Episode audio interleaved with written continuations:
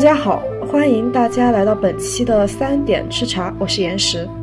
大家好，我是舒玉。我们本期回到中国社会，然后回到一些更偏向于传统文化类的书籍。在第六十八期的时候，我们已经讲述了钱穆老师的中国历史精神。那么本次呢，我们也是选了一本非常通俗易懂的，讲述中国社会的基本面貌的一本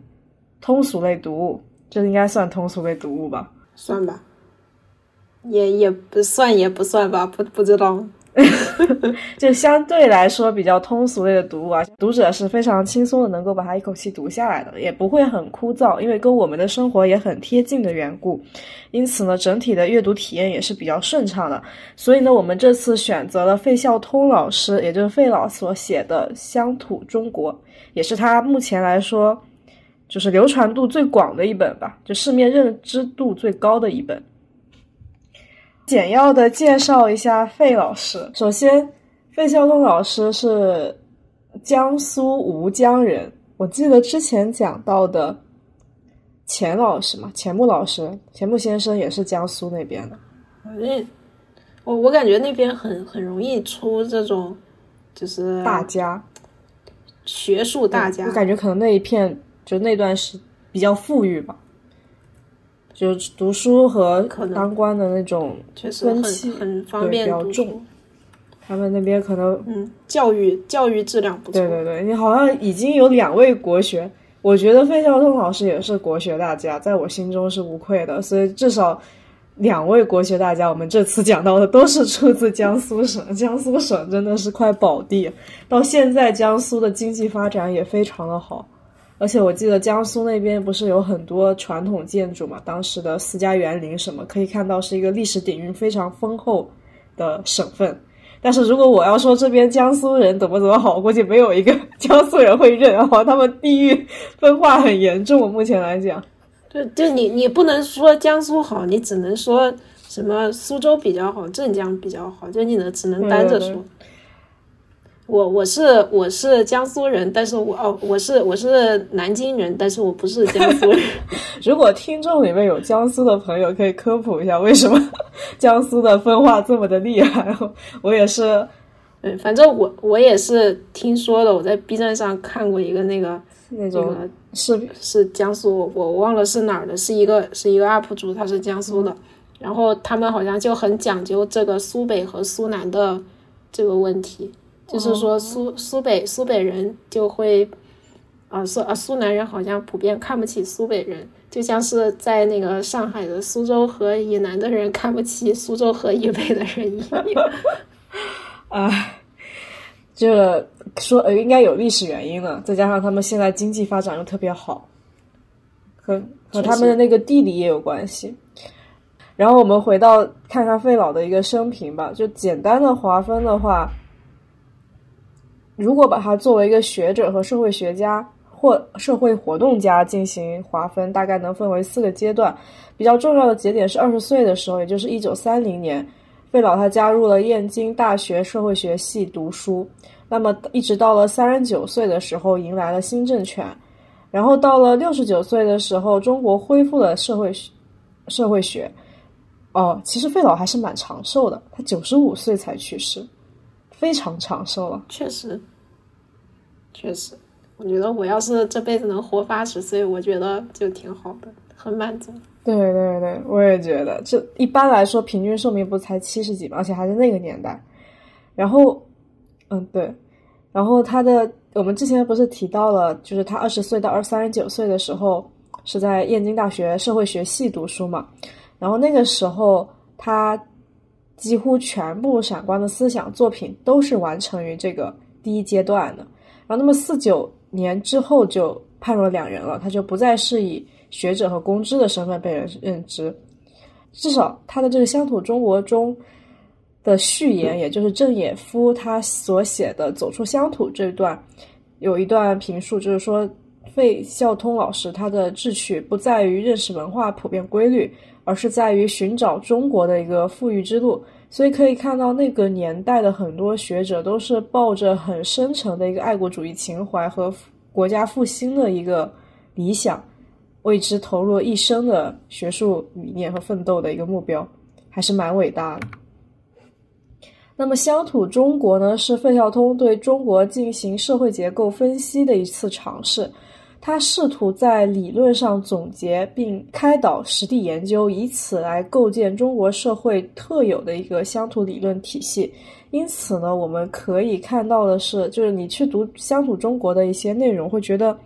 啊，这些东西我们都知道，它就是我们身边活生生的样子，很亲切。但是从来没有一个人把这些东西总结过，然后把它总结成一套理论体系，然后加之与推广。就我们缺少这样的工作，这也就是为什么国际上其实对乡土的认可，就对中国传统的一个认可度和陌生感是非常强的。还有一点，我觉得比较重要的是，哪怕到了我们现在这个阶段，就我们，呃，至少我感觉像我们这样的。呃，群体主要还是生长、成长在城市的，它已经跟乡土有很大的差异性了。虽然在文化层面是有一个共同的基石，但是随着时间的流逝，包括像我们的后一辈，现在不都已经二三年了吗？我估计像二零年代的一些人长大，可能乡土这个概念离他们会越来越遥远。因此呢，就是如果缺乏这样的一种体系性的梳理和保存的话，我们有些。根本性的东西会慢慢的被人淡忘，或者是我们会越来越不能理解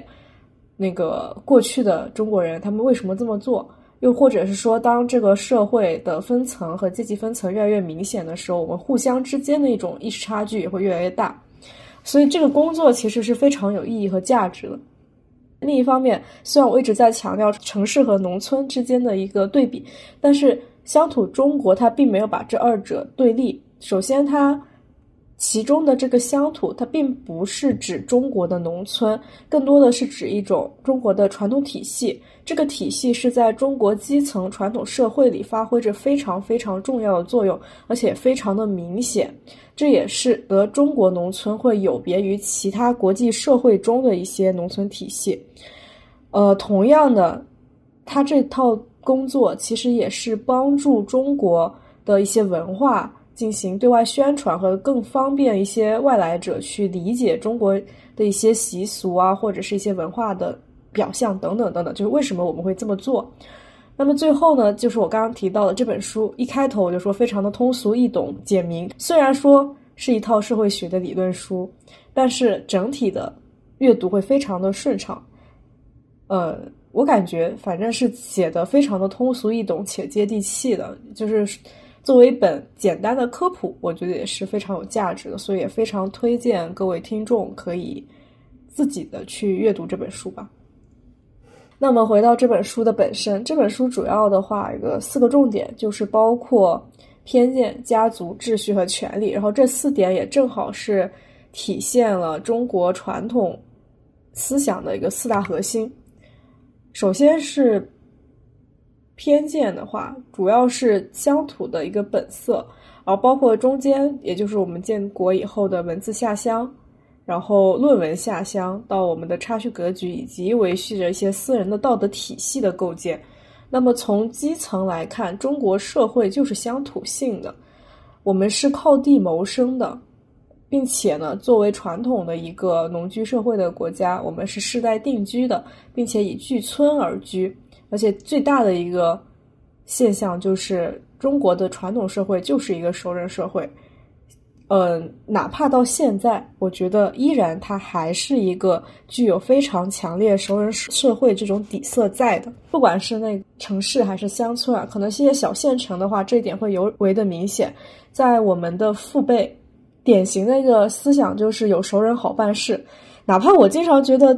就父母他可能觉得熟人有可能会坑熟，就因为这个时代变了嘛，会经常出现一些坑熟的现象。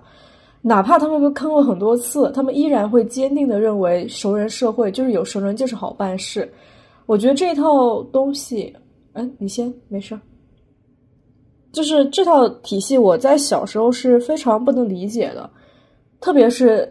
看到很多熟人报高价，然后他给你推销的一些东西都是有问题的，都包括当时那些保险业啊什么等等等等。然后，但是后来等我 长大了，上了社会以后，我发现，就脱脱离不了，确实很大程度上我们并不无法真正的脱离那个熟人社会的底底色。你继续吧。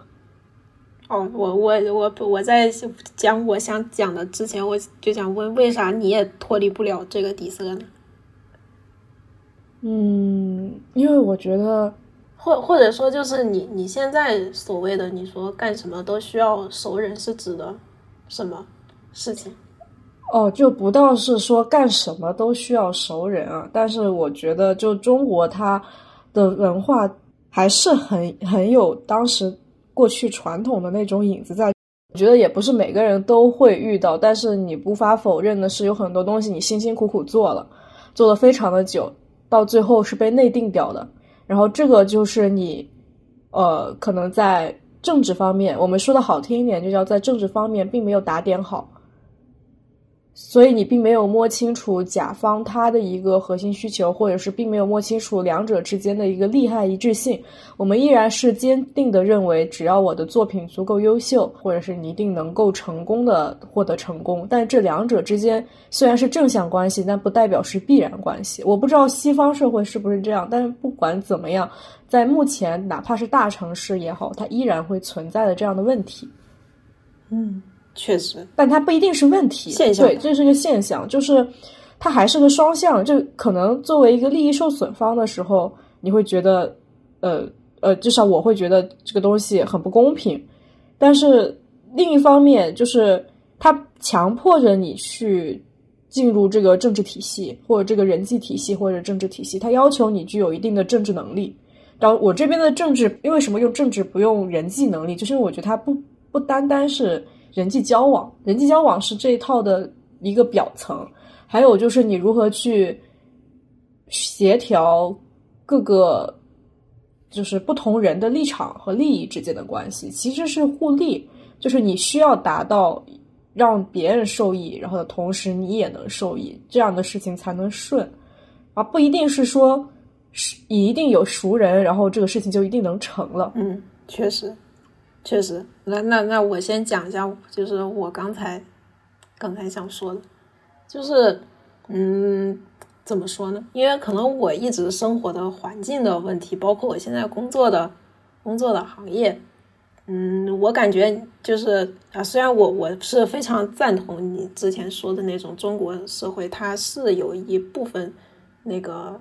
就你不管是社交也好，还是说是就只要是人和人之间的关系，要做什么事情，它必然和熟人社会是，呃，是是紧密联系的。但是就是这个事情在我这里反而没有那么的，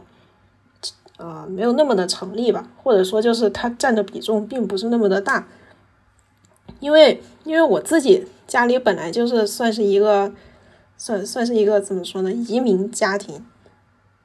主主要是我感觉“移民”这个词有有点怪，就是在中国的这个这个语境之下，就是说，嗯，我本来就不是本地人，家里面的人都是从各个地方，然后呃结合到一起，然后组成一个家庭的，嗯，所以所以对于我们来说，就是你本来就家里边的人就是从一个地方到另外一个人生地不熟的地方，就不存在有什么要要有熟人去拉关系的这个。这个东西，或者说即使是有的话，它占的这个比重就比较小，所以在在我的这个生活圈子里是不太存在这种东西的。就包括像我现在上班，也都是就是因为是互联网行业嘛，就就是我感觉像我生活的环境里面，对于我来说更多的是一个陌生人社会。就即使是说我们要做产品的话，你你也不是说靠的是说和谁有关系就能。嗯，就就能把产产品做得出去，反而是在一个陌生社会里面，你要去靠靠买量，靠花钱去买流量，通过流量来，嗯，来来达到一个就是这个事儿能成的最后一个目的。所以我感觉这个东西是是我和你在就是生活实际体验上不太一样的一个。因为你刚刚讲那一点，就很好的套到了我们就说就是乡土本色的一些基本概念里面，我往回拉了拉。首先，为什么我们刚才一直说这个乡土呢？首先，这个土气啊，它是不流动而产生，就是只有在一个地方世代定居下，它的那个社会形态才会更加的稳固，就这个这套熟人体系才会更加的稳固。只要是如果你出现像这种像移民啊、流通啊和空间上在进行高速的流转的时候，它这种隔独立和隔膜就会被打破，这种空间排列上的这种独立性就会被打破，然后我们的那个之前所谓的那种具有乡土性的、看起来特别基层的这种乡土性会被逐渐的瓦解。这也就是为什么大城市是更偏向于法治，但是你如果是乡村的话，其实更多程度上是人治。对，所以其实很很现实，因为你们是移民家庭嘛，我能叫移民吗？也也算是移过去的。也也算算移民吧，只是说我感觉我们现在讲移民这两个字儿，更多的是指的是，就是国家之间的这种这种移民，我们叫移民，就是国一个国家之内的这种人口流动，好像很少会叫它移民，但其实也算，其实也算是移民。是的，而且像我们去北京，北京其实对我们来说就是个陌生社会，而且城市人的生活状态跟那个叫什么？农村人的生活状态是很不一样的。就我们除了自己的同事，大街上谁认识谁啊？都是匆匆的过客。这也就是为什么很多城市社会出现了孤独死。嗯，确实，就是很很典型。你在乡土就不存在乡土那些阿姨们没事干，他们干的事情就是每天下午在太阳底下拿把凳子开始聊天唠嗑，然后村头村对村头村尾的事情。你在村头干了件事情，你人还没走到村尾，说不定已经传到村尾了。是的，底裤是啥颜色，大家都知道了。对对对，但是你在大城市就不现实了，就不存在这种事情。因此，很多人死在家里很多天，甚至一个月、两个月才被发现。听起来很残酷，但这个就是社会社会现象的底层的那个逻辑，其实变了，导致会出现这样的一些弊病或者是问题吧。首先，乡土本色中实际上阐释了就是中国的一些乡土性。那么，什么是乡土本色？在本文中，它其实指出了土是农民发展农业必不可少的一个条件。土一字的演变展现了时代的变迁。那么，乡下人其实并不是说不值得尊敬的，他们守护着、养育他们的土地。灌溉、播种、收获，这就是农业的一个本质。我们经常，或者是说现在可能还好一点。我觉得到了，呃，就是二二二年疫情后，应该是疫情疫情后吧，突然对中国传统文化有了大肆的宣扬。然后你没有发现最近凤凰传奇都火了嘛？就这两年，这两年就是在我们小时候，对对对，我不知道，在我们小时候，凤凰传奇可是就。大家都说很土嘛，什么广场舞主旋律，然后什么都是那种二元商城批发市场那边放什么你是我天边那个。这两年又火了吗？完全不知道。这两年火了，这两年又火了，就是感觉这两年重新兴起了对乡土的一个热潮。凤凰传奇他们说以前就我们小时候，可能一一几年的时候，他们台下全部都是阿姨。大家都坐在板凳上面，拿着那个棒子就挥一挥，就那种很平稳、很平静的那种状态。就观影席是多么的平静。然后这这几年他们开那个演唱会，下面跟蹦迪一样，全是年轻人，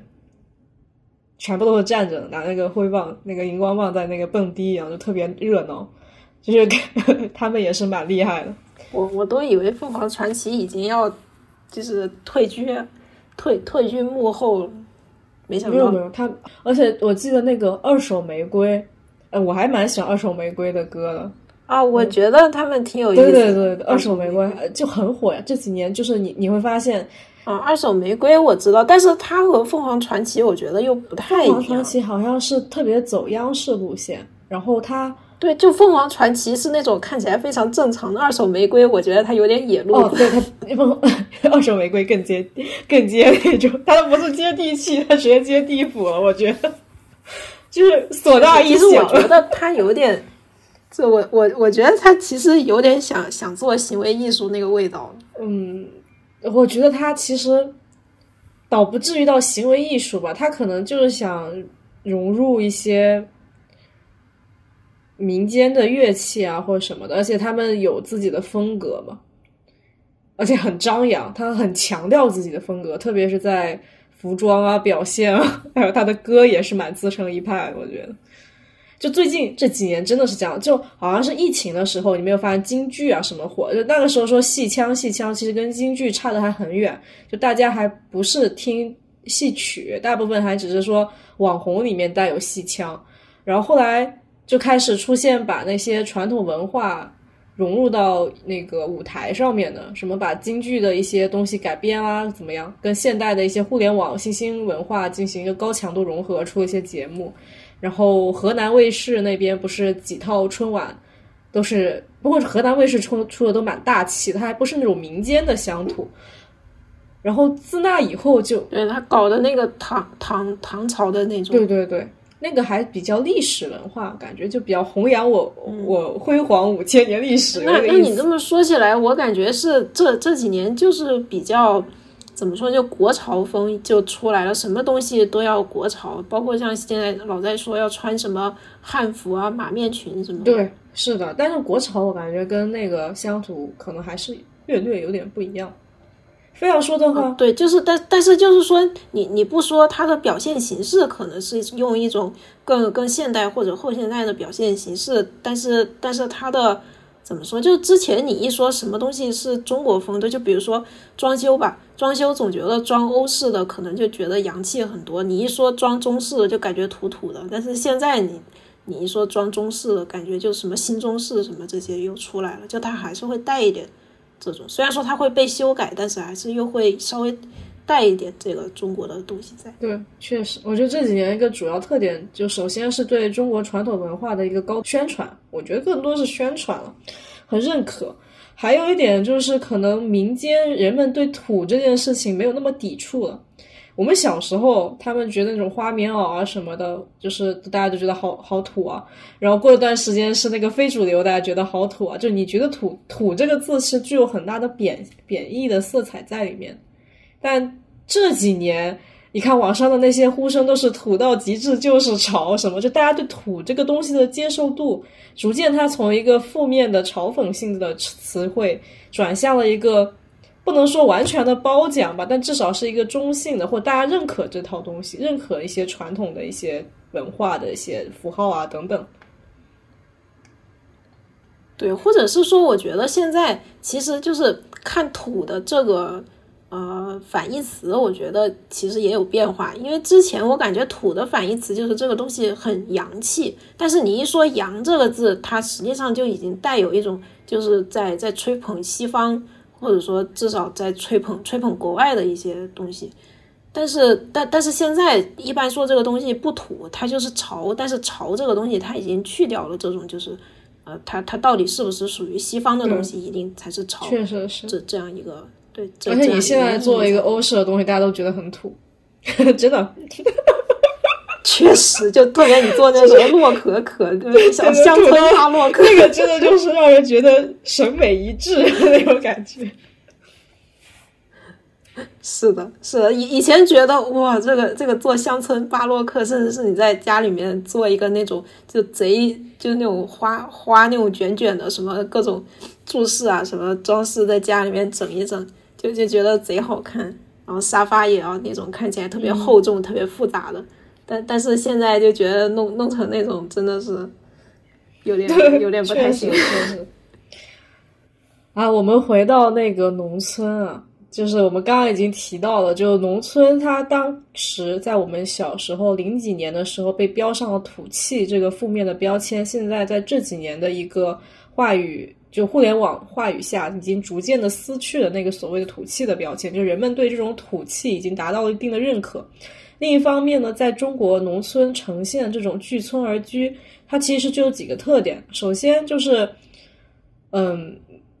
哪怕到现在，如果农村还有耕地的话，不过我估计现在因为随着城市化和城市开发，整体的农业耕地被征收的非常的厉害，导致。其实导致小农经济开始逐渐瓦解了。虽然在这一代的农民拥有了瞬间的阶级跃跃升，就是他们可能被把土地征收了以后，得到了巨额的赔偿。确实，那一笔赔偿足够于他们这一代或者下一代就蛮富有的。说实话，赔的挺多的，比我也富有。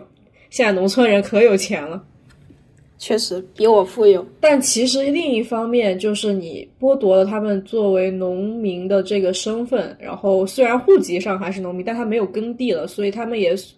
就中国整体社会层面来说，也是逐步的丧失了抗风险这种能力。如果是到了金融危机啊，或者怎么样，整个城市的经济受到强大打击的时候，人们会发现转过头来没有退回去的余地了，他会像城里的人一样。它的一个收益的来源，其实就变成了工厂里的劳工劳务关系，也就是一种我们之前一直提到的像资本主义那一套生产关系里面去。啊，我们有点扯远了。那么回到第二点，就是假设我们还是有土地的话，那么对于土地来说，每个农民的他的第二个特点，就是在小耕地面积的同时，也是需要很好的一个水利条件。这个水利条件其实是可以引申到我们之前有一期讲风水学，在第四十五期读书会的时候，我们提到了中国风水理论。然后这本书当时是从呃，主要是从墓葬来讲，但其实也包括了对都邑村落的一些简要的介绍。那么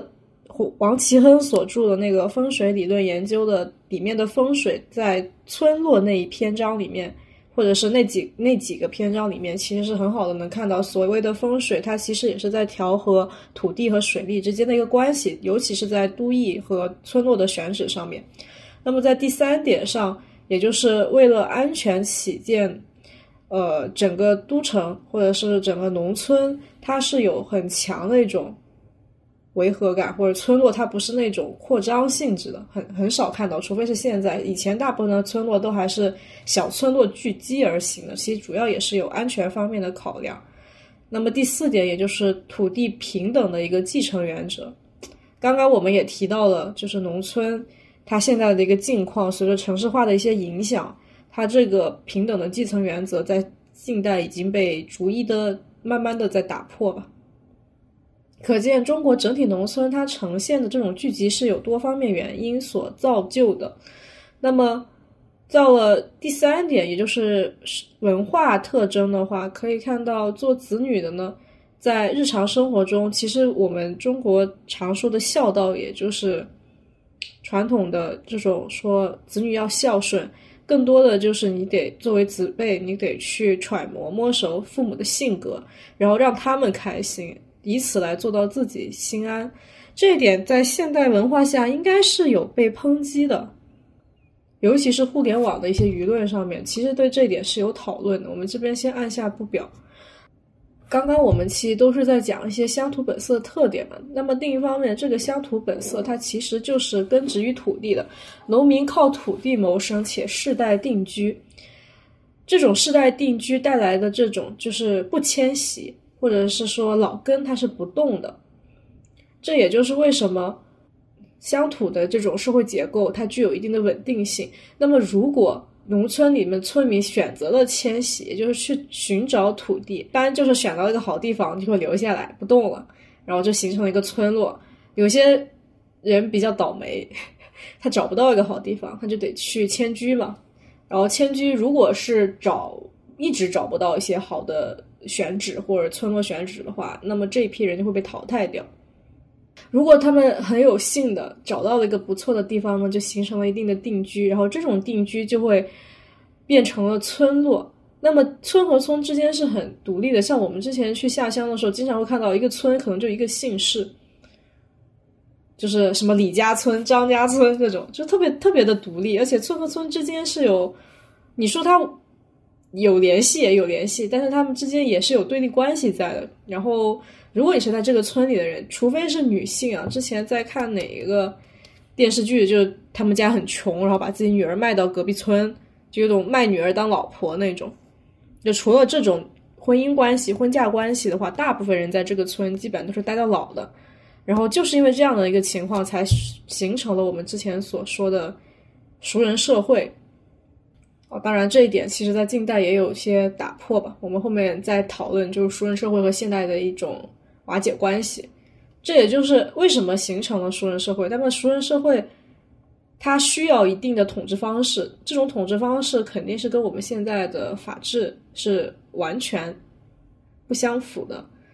这也就是为什么我们默默默的会出现要求人们世世代代都要去遵循礼法。在这一点上呢，费孝通老师就很好的向我们解释了，在文革之后一直非常被贬低的这种礼俗，它到底是怎么形成的，和它在乡土社会中的重要性和必要性。那么我们回到乡土社会，乡土，乡土中国就中国的那种乡土社会，其实是一种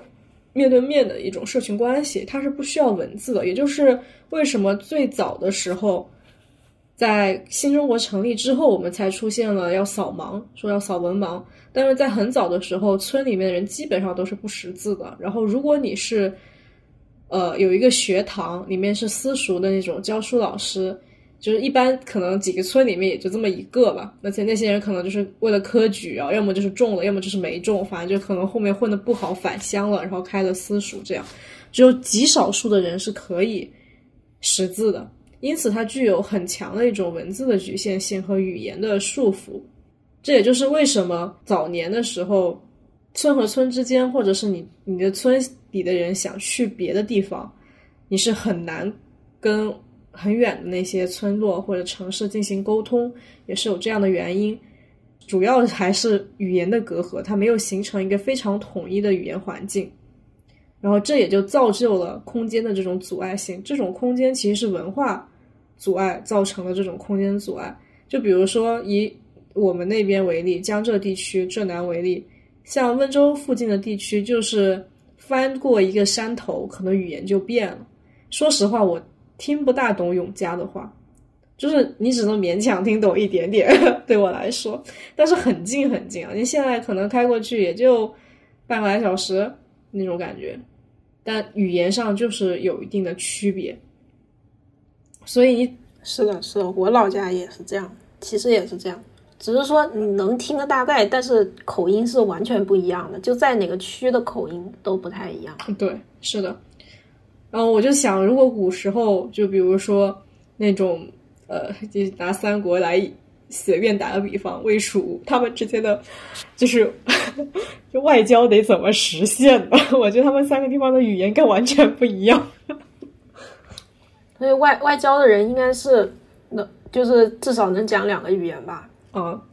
肯应该肯定是了，就肯定只有少部分的人能够起到翻译的作用，因为。它没有形成统一的语言，但是其实自秦朝以后不是统一文字了吗？这一点其实已经，嗯，就已经实现了一种大大的跃升。但很遗憾，并不是谁都懂。确实，因为确实，而且字很方便传播。对，我觉得比比语言要更传播的更快、更远一点，而且它能传的更久。古后人可以看得到，就是前人到底在说些什么，就是它的时间跨度、空间跨度都更大。但是在农村，很不幸，大部分人都不识字，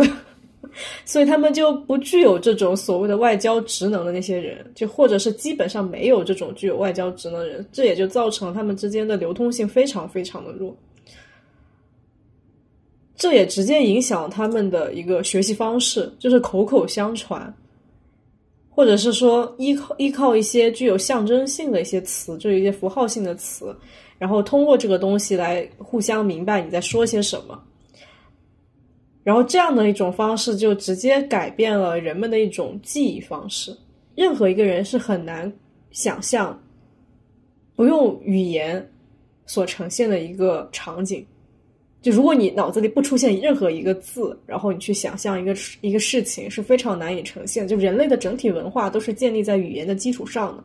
然后这个语言它深化成了文字这么一个载体被呈现以后，但是乡土社会又不具有文字属性，导致它的一个学习方式就变成了人为的行为方式作为模本，所以有点像什么小猫学着猫妈妈它是怎么捕猎的，那我也怎么干，就有点这个意思。你说去模仿是吧？对，就行为模仿。对，就是我说它的一个行为就是分两种嘛，一种就是可能。整个村里面，它已经形成了一套就说话的方式，就比如说有一个象征性的词，我说这本东这个东西叫书，然后大家都知道这这样的东西叫书。我说这个是簸箕，这个那个大家就知道这个是簸箕。然后你要去掰玉米，然后大家知道这个是掰玉米。但是它可能没有那种非常生动的，或者是非常有丰富词藻的东西。它只有一些比较象征性的词能够辅助于日常的沟通就可以了，甚至我都不需要那个词。你可能关系近一点，嗯，敲了敲碗，然后对方就知道他你在表达什么意思，就会变成这样。然后还有一种就是人的行为模模式的模仿，就是我们刚刚提到的，就是我没有办法跟你讲你要怎么去种好这个地，但是你爸是这么种地的，然后你爸学着你爷爷这么种，然后他的儿子学他爸爸这么种，就一代代的这样。通过行为的方式传承下来，有点像现在师徒传承。以前的那些老师傅带徒弟，其实也是这样，他也不愿意多说些什么，就是我做你看，然后你再练，就这样。比较深的时候，他才会跟你去沟通一些沟通一些思想层面的东西。最基础的时候，大家都还是在看和练的阶段。然后第二点就是这样的这种方式容易形成。记忆上的一种选择，就人在记忆发展的程度上是以他们的生活需要而决定的。就对我生活有关系的，那我就很关心；如果跟我的生活无关，那我就是熟视无睹，就会变成这样。就是我不知道你有没有那种感觉，就是当你就是还没有识字的时候，你感兴趣的东西都是你身边的东西。没这个感觉。是吗？我我觉得小朋友就很典型啊，就可能比如说大概几岁的时候，呃，那我也不大好确定，因为每个人读书的时间不一样。我我总感觉好像像小朋友，他们会对周遭的一切的那种热情度很高。就比如说在自然的环境里面去探索，或者是去把玩一些东西。你还记得我们之前有一期讲到，小朋友其实对这种所谓的建筑废墟啊、花园啊这种地方是有极大热情的，他们会通过。自己的一些行为去认知这个世界，就很年轻、很小、很小的时候。但当他们开始读书、接触文字，然后那他们去学习世界的方式就改变了，或者是去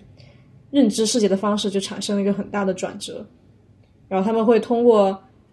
吸收别人的观点，从而去辅助、辅佐自己去认知世界。嗯，确实，确实，主要是我。我我现在对我自己还还还有印象的时候，那个时候我我已经认字了。对我今天刚好去了公园，我感觉小朋友就是他们其实也不是那种特别特别小的朋友，但是你你能明显的感觉到小朋友的那种娱乐，对那种自然界的接触方式，跟我们成人还是有点不一样的。还有抱有极大的热情嘛，对周遭的那些事物抱有极大的热情。然后，当然，我们说现在对远方的东西、远方的一些声音越来越关注，跟我们的科技发展有关系。互联网让我们可以轻松的看到千里之外的东西，这一切都是科技层面又带来了一个飞跃吧。然后，我们从就是熟人社会的这种记忆方式，其实就是一种经验的获取方式。然后，他们对于记将来认识、加以认取知识的一种可能性吧。这些种种构成了引导下了。我们的一种中国传统的乡土的社会文化体系，就是所谓的上传下达，就上边所谓那一套传下来这样的这种方法，使得社会共同的经验和积累，就是我们常常说的文化现象。就我们说的文化，就是我们的社会共同的一些经验认知。那么这个东西其实是依赖于象征体系和个人记忆而维持的一种社会共同经验。这其实就是费孝通老师他认为。就是乡土和现代的最大的经验区别来源，说白了就是来源于学习方式，来源于记忆方式，这二者共同构成了我们对于文化的一种累积方式。讲到了文字、文化、学习，然后我们就可以不可避免的来提到当年我党宣扬的文字下乡和扫盲运动。这这很重要，这就是带动了乡村的一个文化推进，或者是说，我觉得“推进”这个词可能具有一定的指向性吧。就是对于乡村来说，其实是一次文化改造，就大家都可以去认知文字，因为在过去面对面的一种亲密接触中，熟人的关系中是没有不需要文字的嘛。就是我可能一个眼神、一个声音，或者是某一个象征性的手势，别人就知道是你要干什么了。但是现在。文字的一个大量的流入，使得乡村它的一个学习方式也逐渐的走向了这种文字性的积累和外人、外界的一些经验所赋予自身的一种经验积累。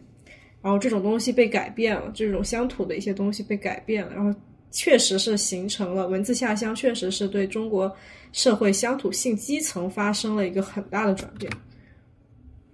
所以在费孝通他这本书里面，他认为文字这个东西是具有一定的庙堂性的。这个庙堂无非就是当时我我觉得他这个词还用的挺好的，作为那个年代确实是属于上层阶层的一些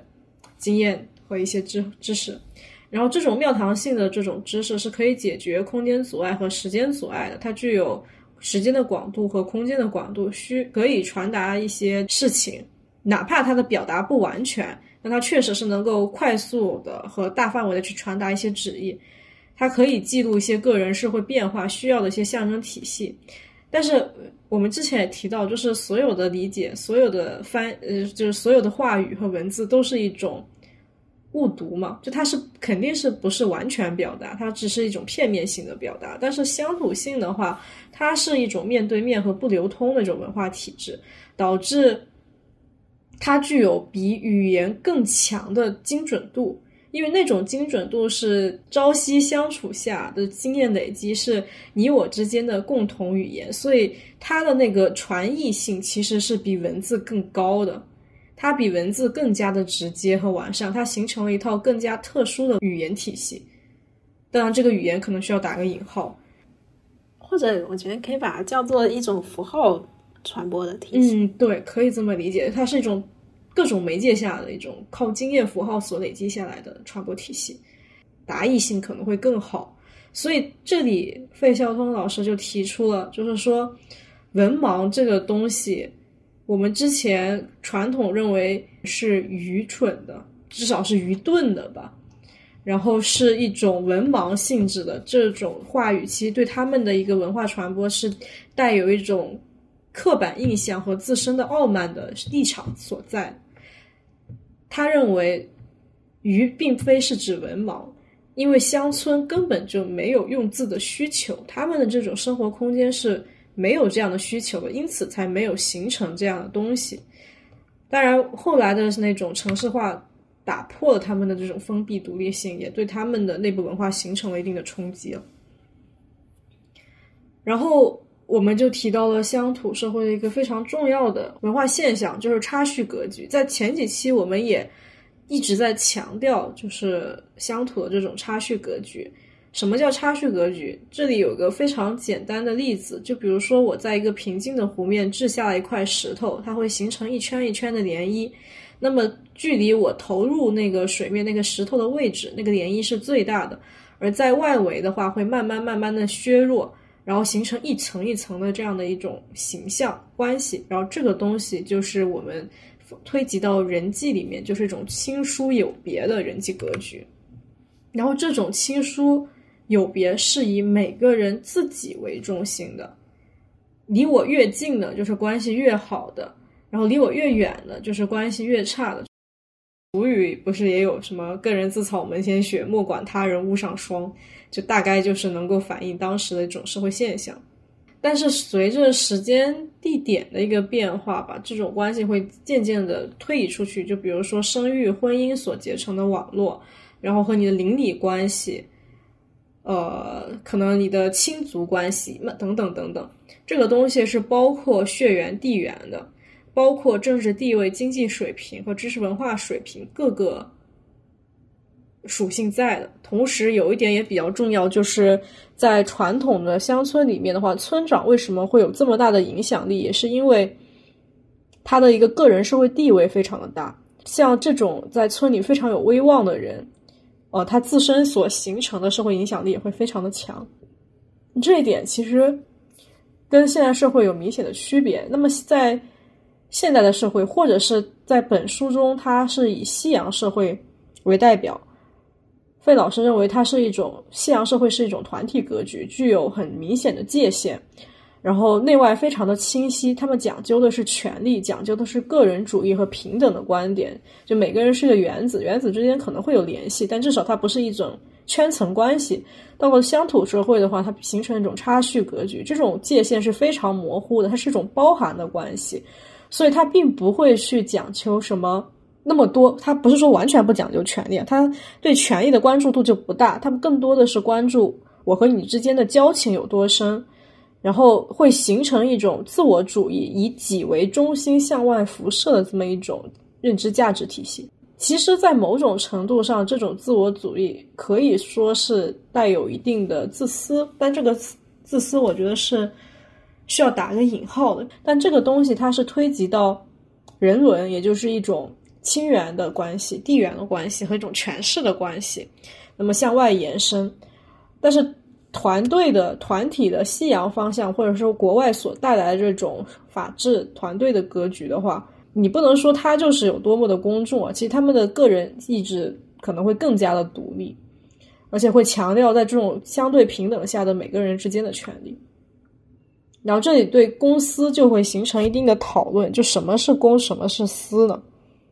我觉得在这套完全相悖的社会体系下，其实我们传统语境下的公司跟西方后来所传入的这种公司，怎么说，在文化底色和它的内涵上是有一定的偏差性的。啊，这也就是为什么我们在这种差序格局下会出现以前说的克己复礼，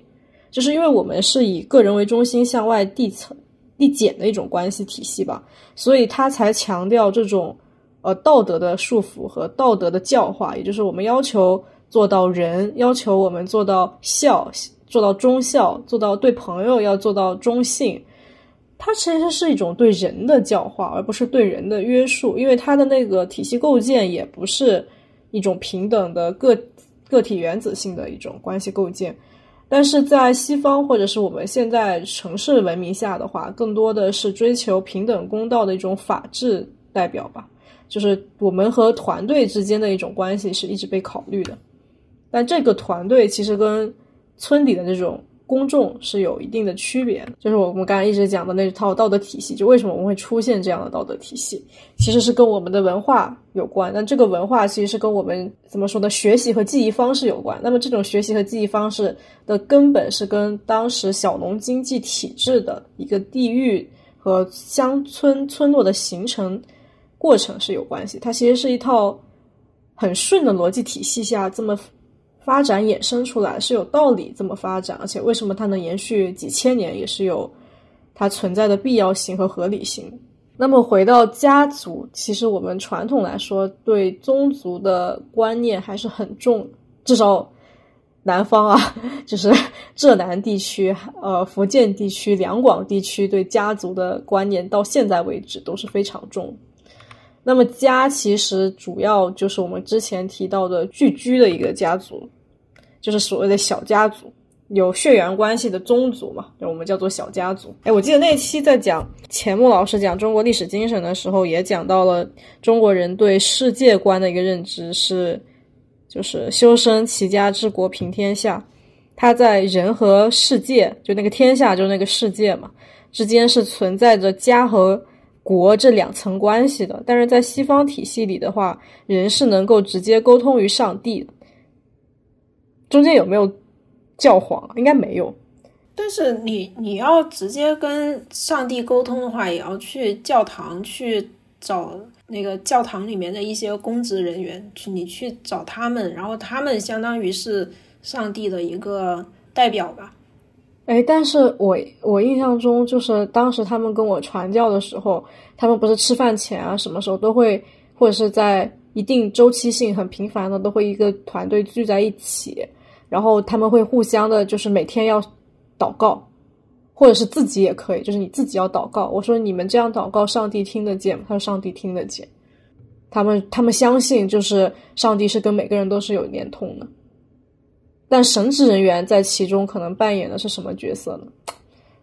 我也不大清楚。可能新教和天主教又会有不一样，可可能对，可能可能不一样吧。可能不一样的教，他们中间的规定不一样。哦，好，确实是。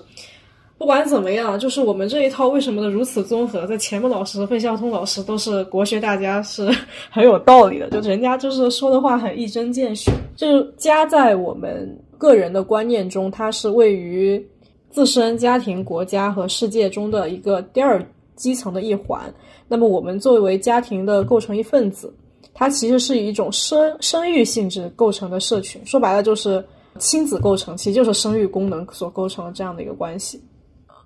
或者说，我觉得是是有点像这样这样说，呃，就比如说在西方的话，他们不是信教嘛，就是他们的这种生育的合法性，或者说是呃构成也也就是也构成一个嗯群体你能去生育的这样一个道义在这儿的话，他们是用的就是天主天主教也好，或者是其他的一些什么宗教也好。就他们用的是那那种那种教义，但是在中国可能就是因为因为你不是所有的人都信佛教或者信一个什么东西，然后他会有一个家族这样一个概念，然后去也去承担这样一种像像是一种就是我赋予你合法合法的生育的这样一个意义的一个一个，我觉得不能叫机构吧，就是。嗯，是的，你刚好讲到了家庭和家族的关系，对，或对对，或或者或者说，我觉得有点像这种，就是嗯，有有点有点像当时的那个叫什么计生 计生委，有点像，就是那种所谓的父母之命媒妁之言，他那个父母其实不是单单指你个人的父亲和母亲，而是家族的一个认可。我非常认可。刚才你讲到的是那种家族概念，就很就是很一针见血。就是我们不仅构成了这种生育关系，因为这种生育关系说白了，像我们跟现在跟远房的亲戚是没有那么强的联系的。嗯，就是你见到也不知道是谁。我反正大过年的那那四桌大桌，或者是五六桌大桌，有好多人都不认识，就眼熟不认识。但是为什么能够聚到一起过年的时候会出现这样的团拜现象呢？就是因为我们。心底默认了一套家族体系，这一套家族体系是稳定的，它不是暂时性的，是具有长期的。就哪怕你过了好几辈，依然是一种非常稳定的关系。这使得呃整个家这个概念突破了生育功能的这样一个基础的框定，形成了一种氏族观念。和这个氏族观念其实是一种事业组织，就像你说的，它赋予了一方面，它赋予了一些。当时西方宗教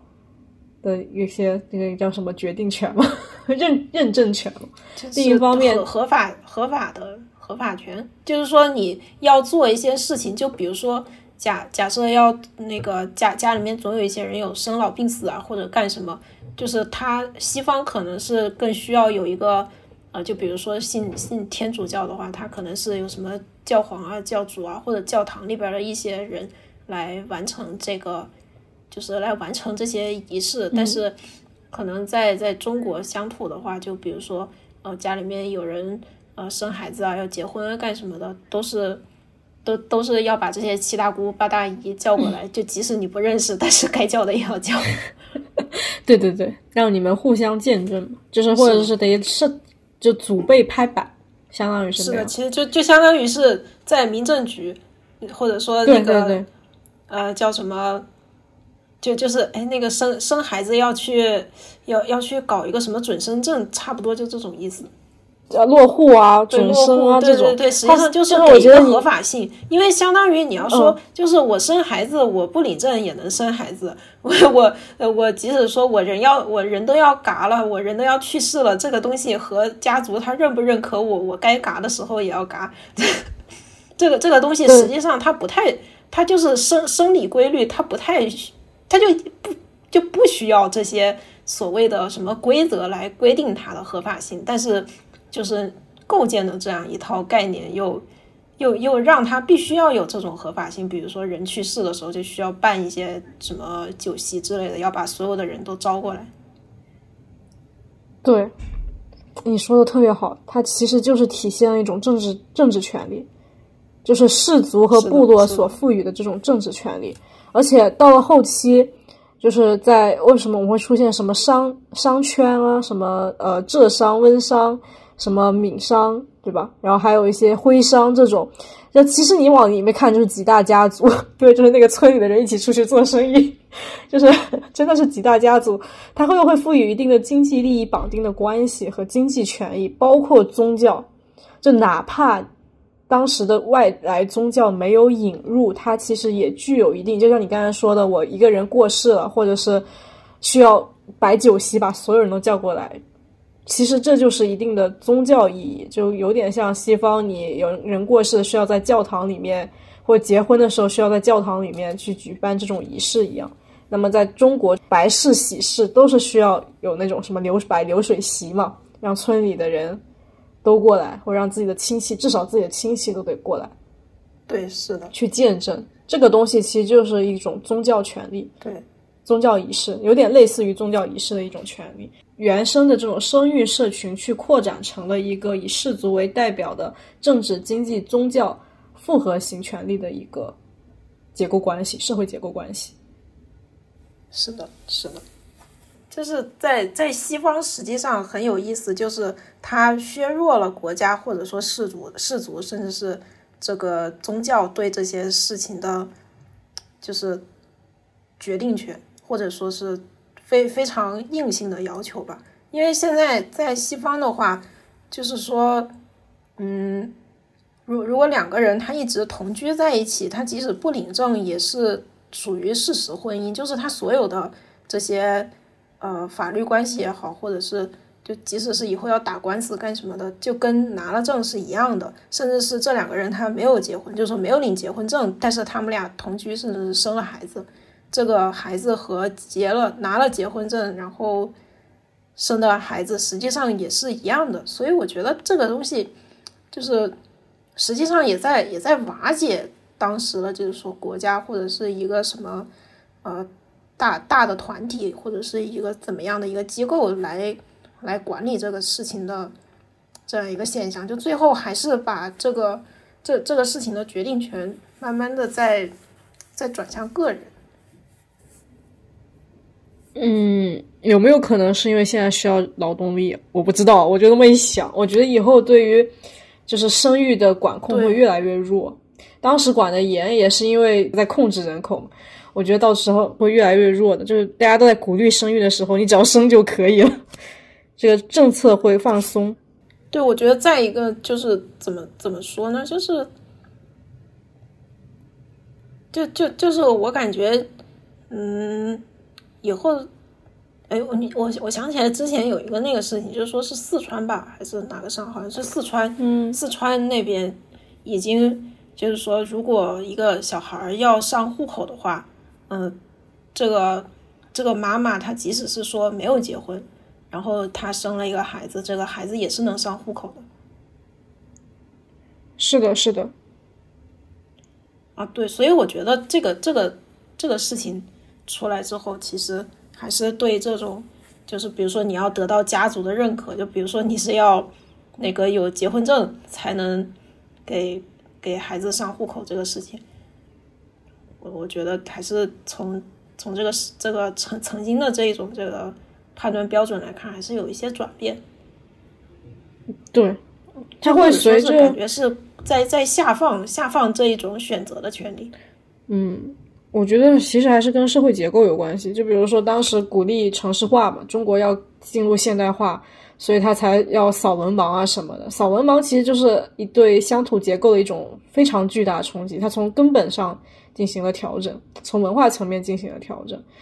然后到了现在又要有一点，就是要鼓励复兴农村、美丽乡村建设，然后要鼓励那个新农村建设。然后你看现在的互联网的一些很多的一些推送，就是变成了一些什么辞职了回家干什么什么这种东西，流量都挺大的。然后如果是考公的话，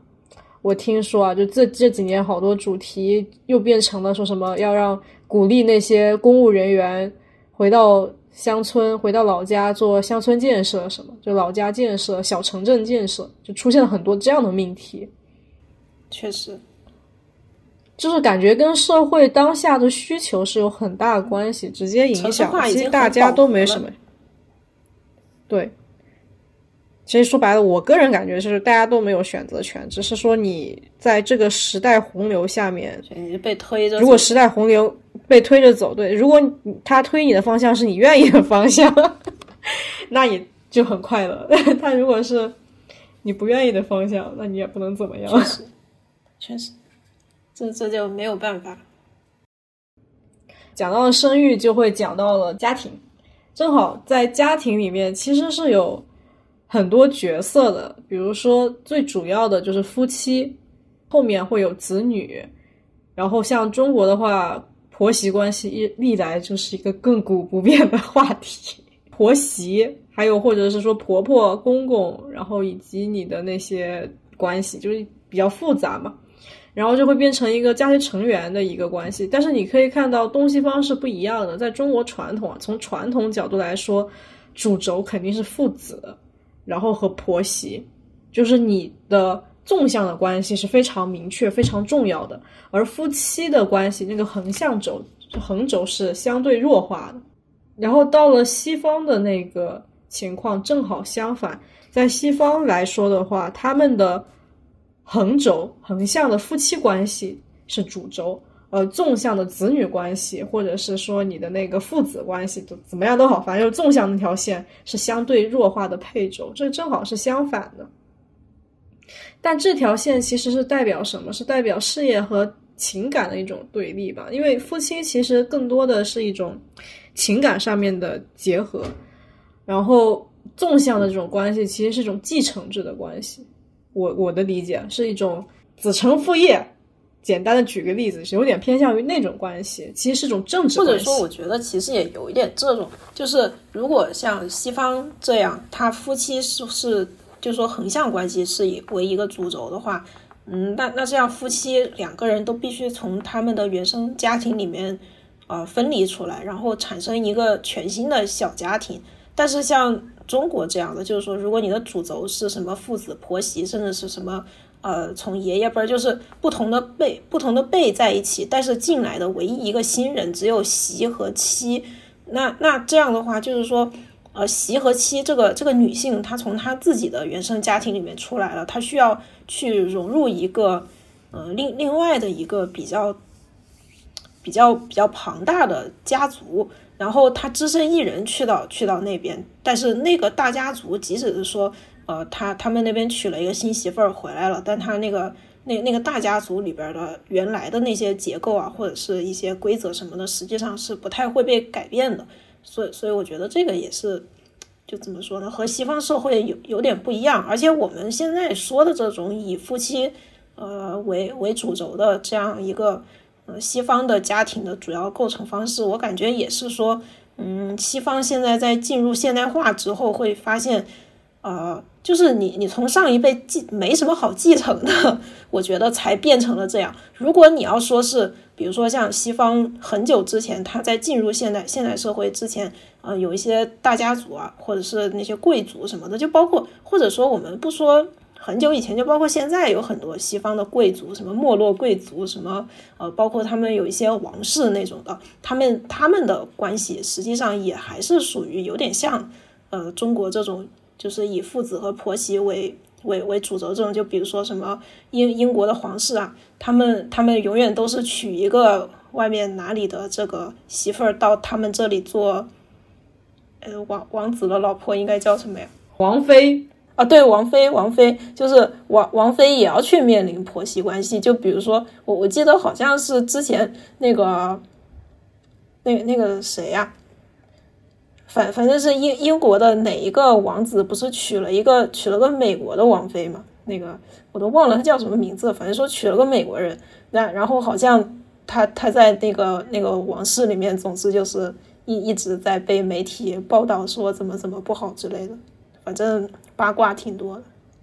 然后好像说婆媳婆媳关系也稍微的有点紧张。对，我觉得你真的特别一针见血。其实他，我我觉得是费老他那个是年代的问题，因为他写这本书很早嘛，所以他是几几年写的？我有点忘了。呃，首次出版于一九四八年，震惊，居然是建国之前。对啊，所以他那个时候自然会说是西洋怎么怎么样。然后中国乡土是怎么怎么怎么样？因为那个时候中国根本就没有现代化这个概念。是的，是的。所以我们现在看这本书，其实我们感觉感觉到更多的倒不是东西方的文化差距，我们更多的是感觉是城市文明和乡土文明的一种差距，或者是说一种现代工业文明和传统农业文明之间的一种差距。是的，是的，因为我们自己现在也是这个西洋对西洋社会这种现象。对，你在大城市实际上也是也是这样的，就是嗯，小夫妻两个人在在一线城市租个房子，然后甚至连孩子都没有。直接就生育了，说取消了生育，取消了那个配轴的子女那一对，甚甚至甚至连配轴都没有，配配轴可能是猫猫狗狗。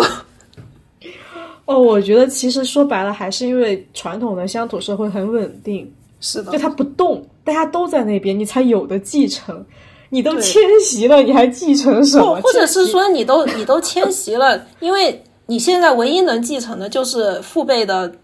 父辈的银行卡，但是说实话，其实有很多你要继承的东西，它不是银行卡上面的数字，而是比如说父辈的人际关系，就比如说父亲做生意，呃，认识了很多人脉，这些人脉它是不能被兑换成银行卡上面的东西的。对，我觉得所有所有应该被继承的东西，最核心的是它的资产也好，叫资源也好，这个资源或资产说白了就是你的土地，有土地资产，是的。然后你刚刚说的人际资产。还有是家族的一些已有的社会资产，就是其他的，就我我这个阶层接触不到的一些什么社会资产吧。确实，就就比如说你可能有有你是那块地方的地主，然后你下面有多少的田，那个田就是你的土地资产，然后你有那个雇佣的关系，你下面有多少的农民可以被你雇佣，然后那个人力资产就是这些，这些是可以被继承的。确实，哎，你这么说，我突然想起来。就是我忘了之前好像是在和我哥还是在在跟谁在聊天，说呃为什么我哥他出去工作了，就是没有留在本省，但是呃但是好像是谁在问他说他之前的高中同学。呃，出去了多不多？跟他关系好的一些朋友有没有出去？后来我记得他说了一句话，他说他他出去是因为他在他他家里比较穷没钱，但是那些同学回来的基本上都是家里有钱的。但我觉得这这个例子实际上会会比较印证刚才你说的，就是因因为你家里面是有东西可以继承的，所以就是留留在这儿才才。就说留在家乡才会有一些意义，才会回来。但是你家里面没什么东西，当然这个人可能就出去打工去了。是的，是的，因为你自己出去出去闯闯荡，除非是这个人真的很有梦想什么的，这不然那在家里干嘛呢？就是你可以有梦想，但是你的你又不需要在大城市租房，你也不需要打工，反正我出差就好了。确实，确实，反你是有一个就是。你的根基在那边，说白了，对，你的根基在那边，你是你是你是有一个那个传火祭祀场在那儿的，对对对，没错，对，就是你有一个有一个老家在那儿，但是，哎，你这么说，我感觉其实挺有意思的，就稍微跑点题啊，就是你你有没有发现，你玩日式的 RPG 一些游戏，它永远会有一个就是就是像家一样的地方，你可以在那边升级啊，什么回血啊，或者是有一些。什么什么箱子存东西啊之类的这种的，但是你玩西方的游戏很少会有这样一个一一个永恒的据点在某一个地方，你永远都是在路上走走一路，我在路上就能升级，我在路上就可以临时存一个东西。对你有没有觉得可可能这个东西不是很绝对，可能有一些呃特例，但是我感觉大部分我遇到的情况是这样。对，是的，是的，确实是。就是特别典型的，我记得好像波兰蠢驴的游戏就没有那种。对，基本上对，甚甚至是有那种情况，你在我记得是你你在玩它巫师第一部的时候，好像你在第一章放了一个什么东西，后面发现回不去了，然后你东西就没了。我都忘，那可能是我不是你就是我，反正我是记得，就是在他第一章那个一个一个那个酒店，呃，就小酒。哦，好像是我。剧情一过，那个酒店没了，然后东西也没烧了，没了，甚至是你回都回不去。对 我当时很无语，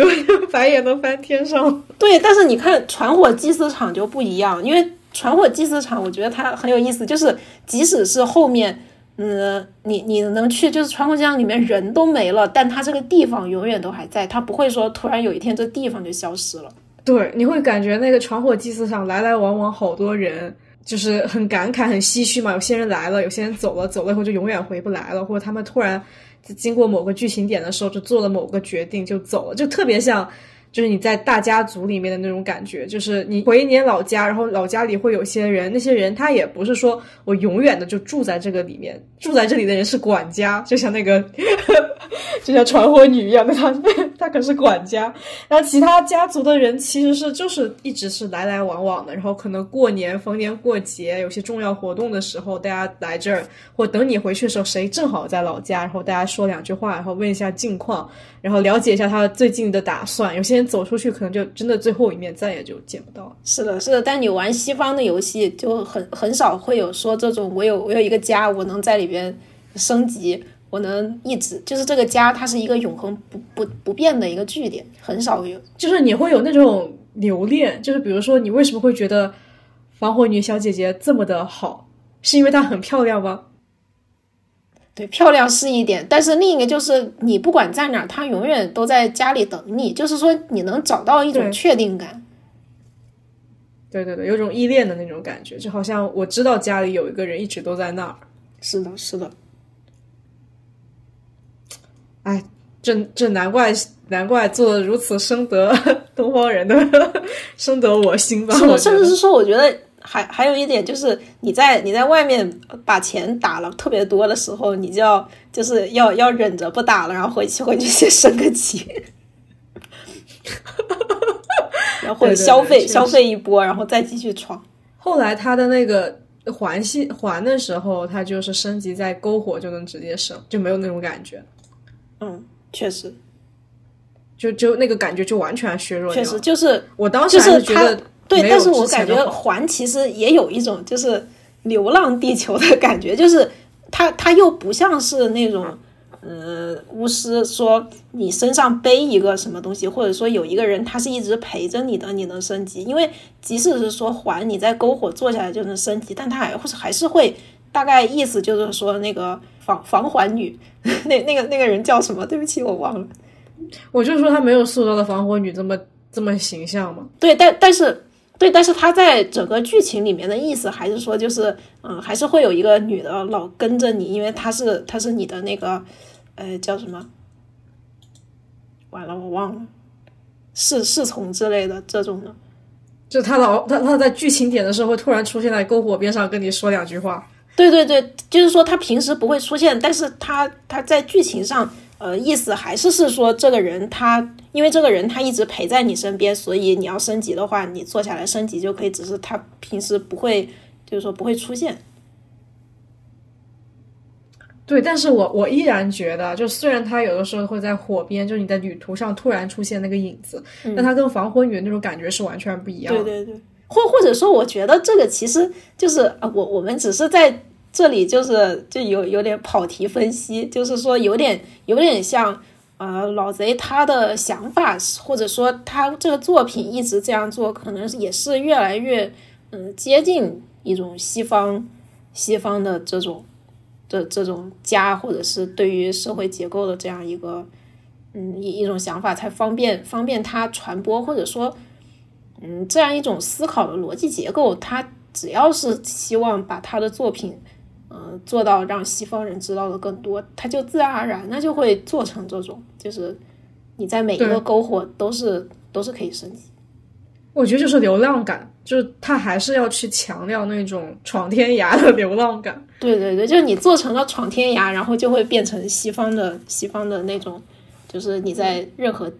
都。对，但它实际上跟那种你在任何地方都可以升级还是有区别的，因为你只有篝火才能升级。但但是巫师就不是，巫师感觉就是你你在打的时候好像都能升级吧，好像不用你手动点升级。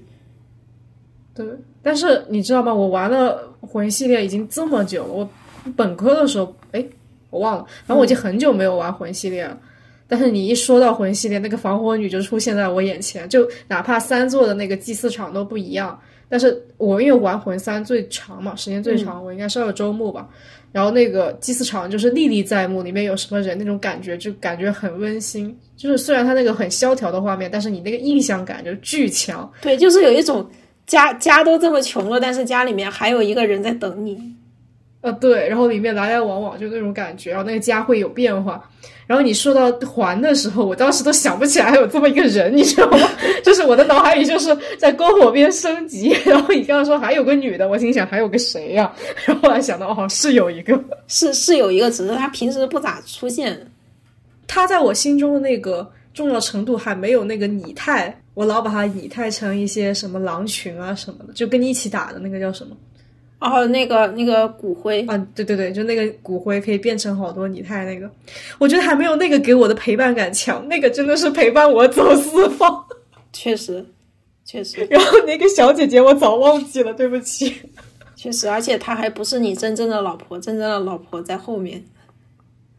虽然我们在跑题，但其实并没有真的跑，我们真的只是在举例。你会不会觉得这样就很像，就是在现代社会中，为什么现在那么容易出轨？就是因为那个老婆那个形象，她是陪伴着你，但是但是那个老婆如果不是陪着你打事业，然后你的边上有一个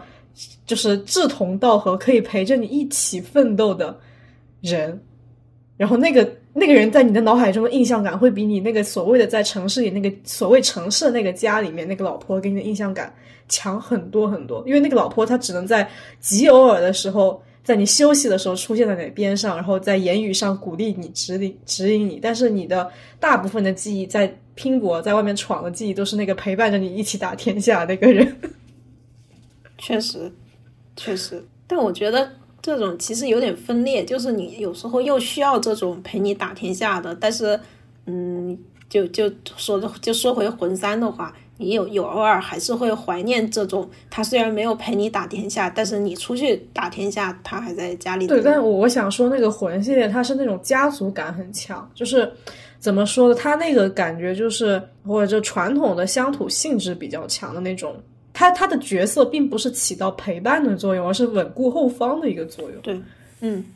就是你会觉得他是你的一个休息点，而不是说我作为一个陪着你出去闯的那个角色。然后就有点像在传统的呃家族关系里面，就是我们之前提，哎，我我现在可以回到这一章，就在传统的那种乡土社会里的家族体系里面，所以他的那个配轴其实是具有一定的事业或者政治角色在的，就它并不是纯粹的一种男女关系，一种感情上的陪伴需求，它其实带有一定的政治性的目的，这就是后面所要讲的。刚好可以回到这本书了，太完美了。可以，可以再讲回来。对，就可以讲回来。就是为什么我们会对防防火女小姐姐会有如此强的一种呃情感依恋呢？她肯定是没有生育关系了，就跟乡土中国里面那个生育关系，就先抛开这个不讲。它具有一定的家族政治色彩，这就是为什么中国传统会有讲到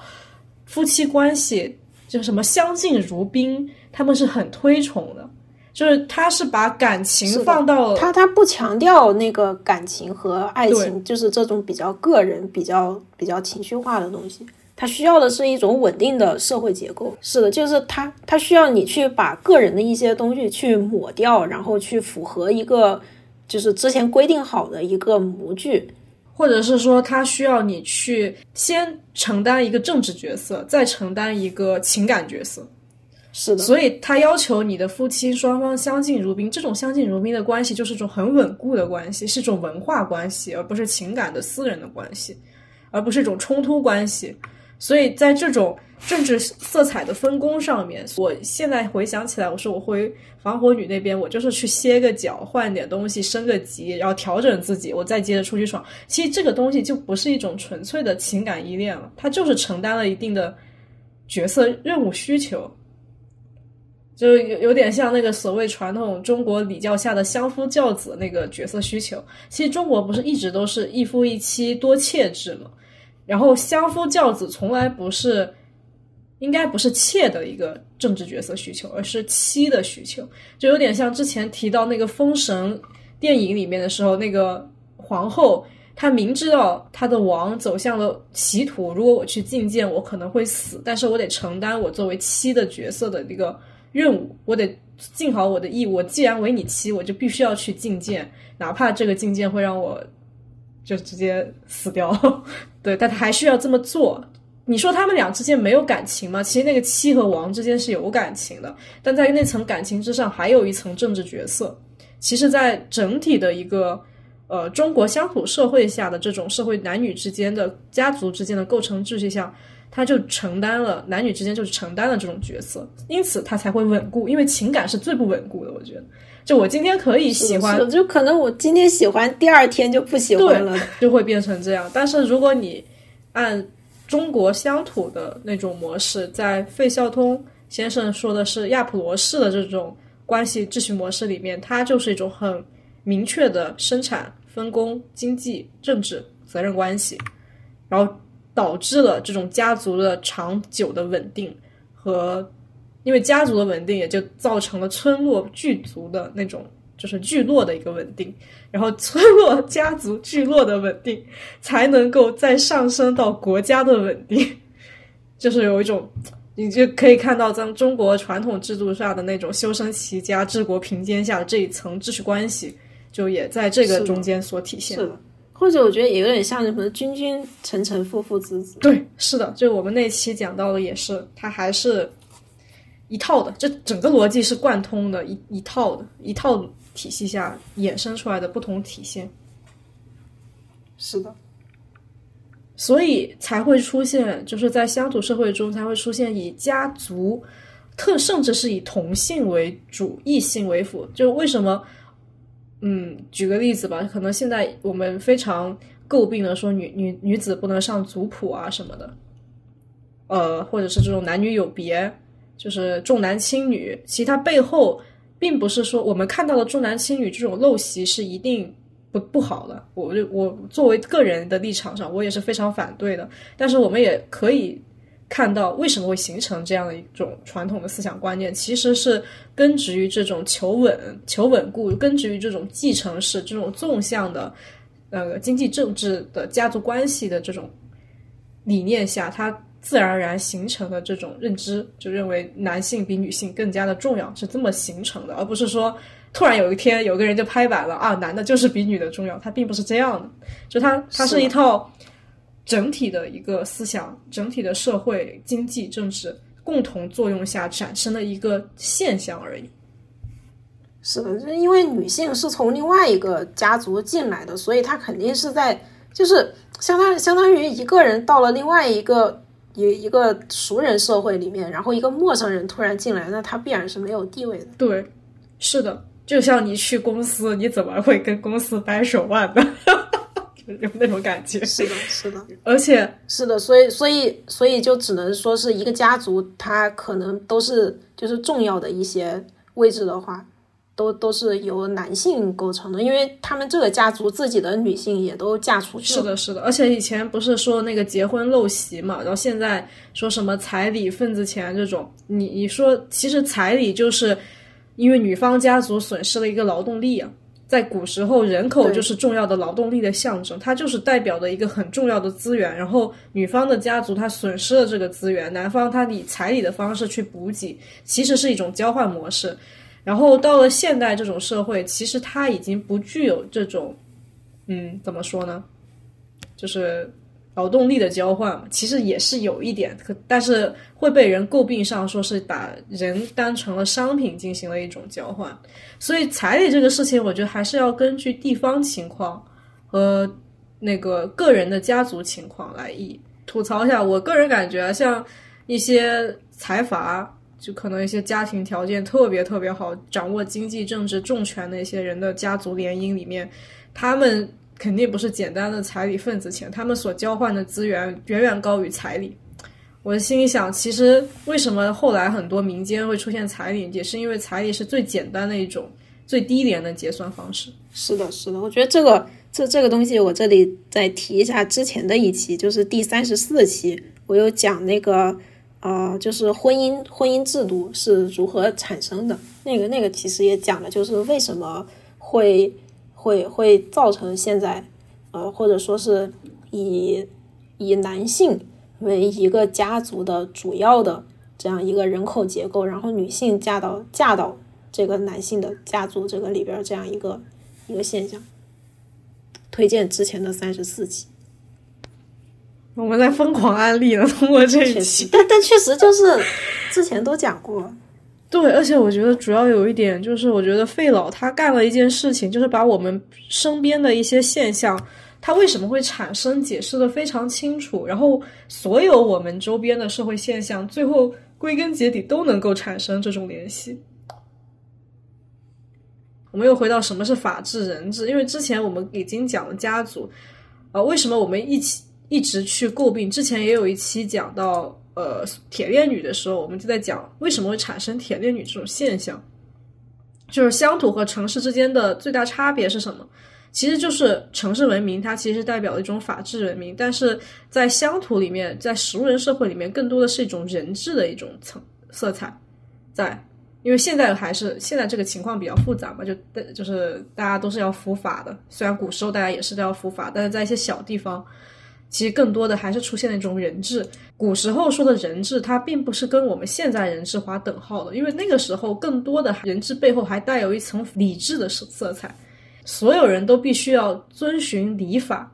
就是村长哪怕具有决定权和发言权，但他的所有决定都必须要遵从礼法。这个礼法就是乡土社会，它在无法的社会下面，这个理智就是这个社会的法。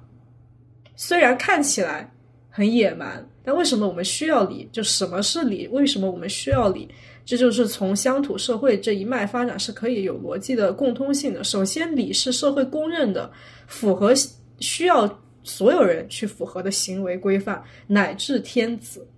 在古时候，甚至是天子他也必须要遵循礼法，甚至有单门的一个礼部的成立嘛。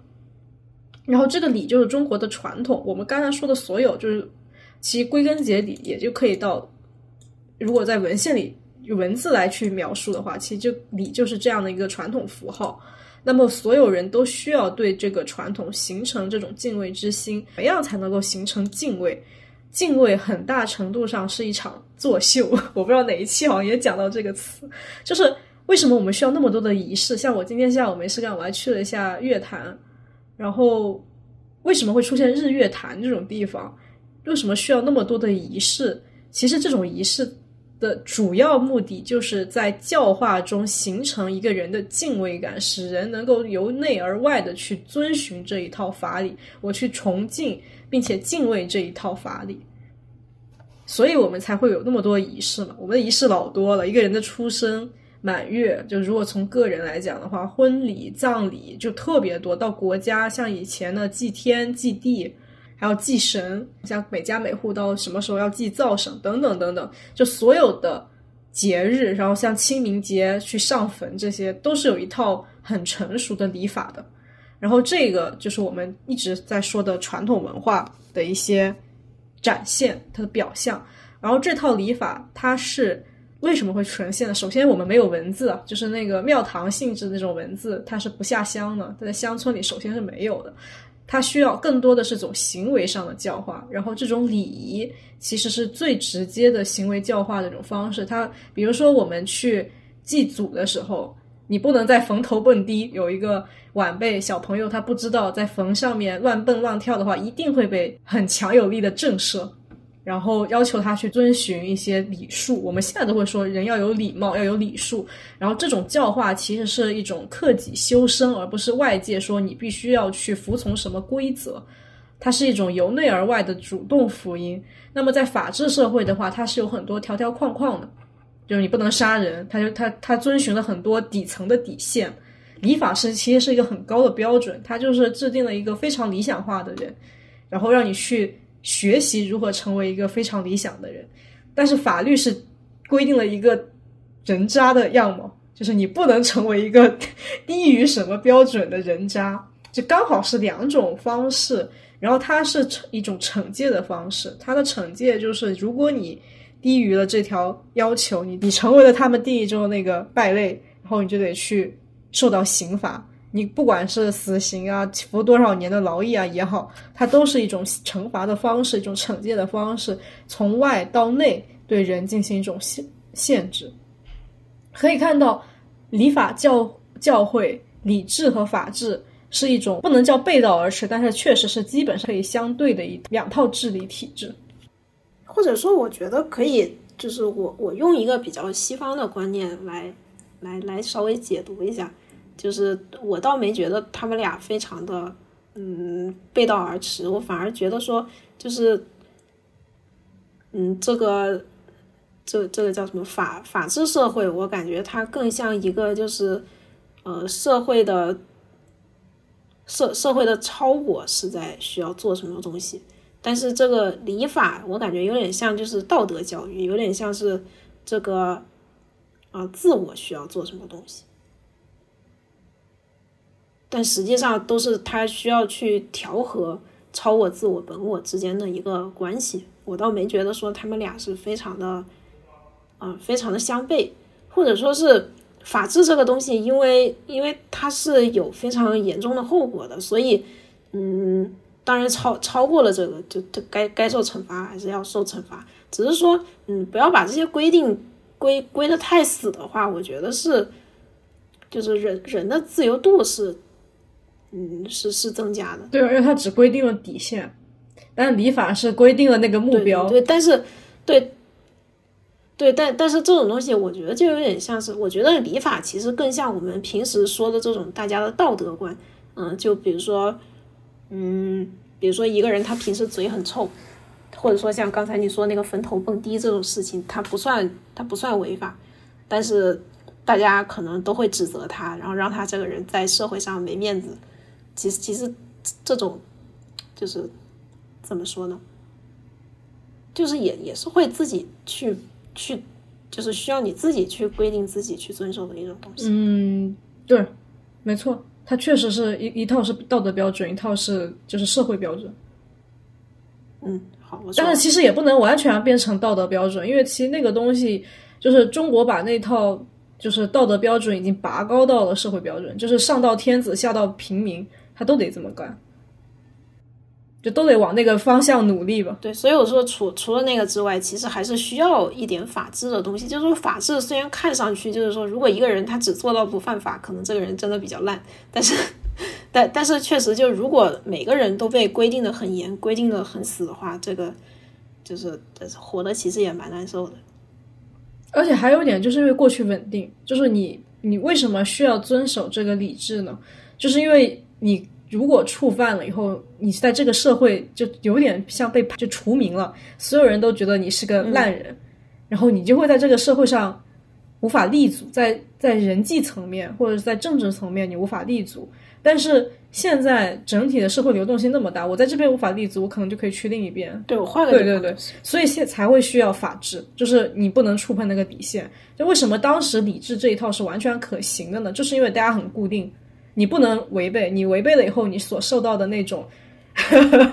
社会排挤，其实远远远远大于对。就虽虽然虽然你不会在身体上死去，但是你会社死。这一套这一套的那个，就是在社会层面上自然而然所形成的那一套排挤，它不会比惩罚更轻，甚至可能更重。是的，就看这个人脸皮有多厚。不是啊，就是你可能会举步维艰，就是没有人理你啊，你你想干什么事都干不成。确实。那那其实我觉得也是种变相的牢笼吧，就有点像那个呃网暴，有点像。你这么说就有点像，就是你你你作为一个正常的心理健康的人，在那种程度上也是很难健康的心理下的活下去。我觉得 确实，所以他的惩罚体系是很重的，只是他没有规定怎么怎么样，就没有规定你一定要怎么的，但不是代表说乡土社会它就没有法，那倒不是，它有国家层面的法，但是在。村落里面，它的很多东西是靠理智来维系。其实也也有家家，就越是名门望族，可能要求越多。小小家庭一共就这么几个人，就没其实没什么好说的。这个小家庭可能这个其实就是现在的教育吧，就可能有些呃大家他会对子女有非常高的培养期望，因为他的父母就为人就已经。成就是比较成功嘛，所以他至少是以那一套相对较高的成功标准来要求自己的子女，倒不是说两者相悖吧。我觉得只是从方向上，我觉得是不一样，但肯定是为了维系整体的一个社会平衡，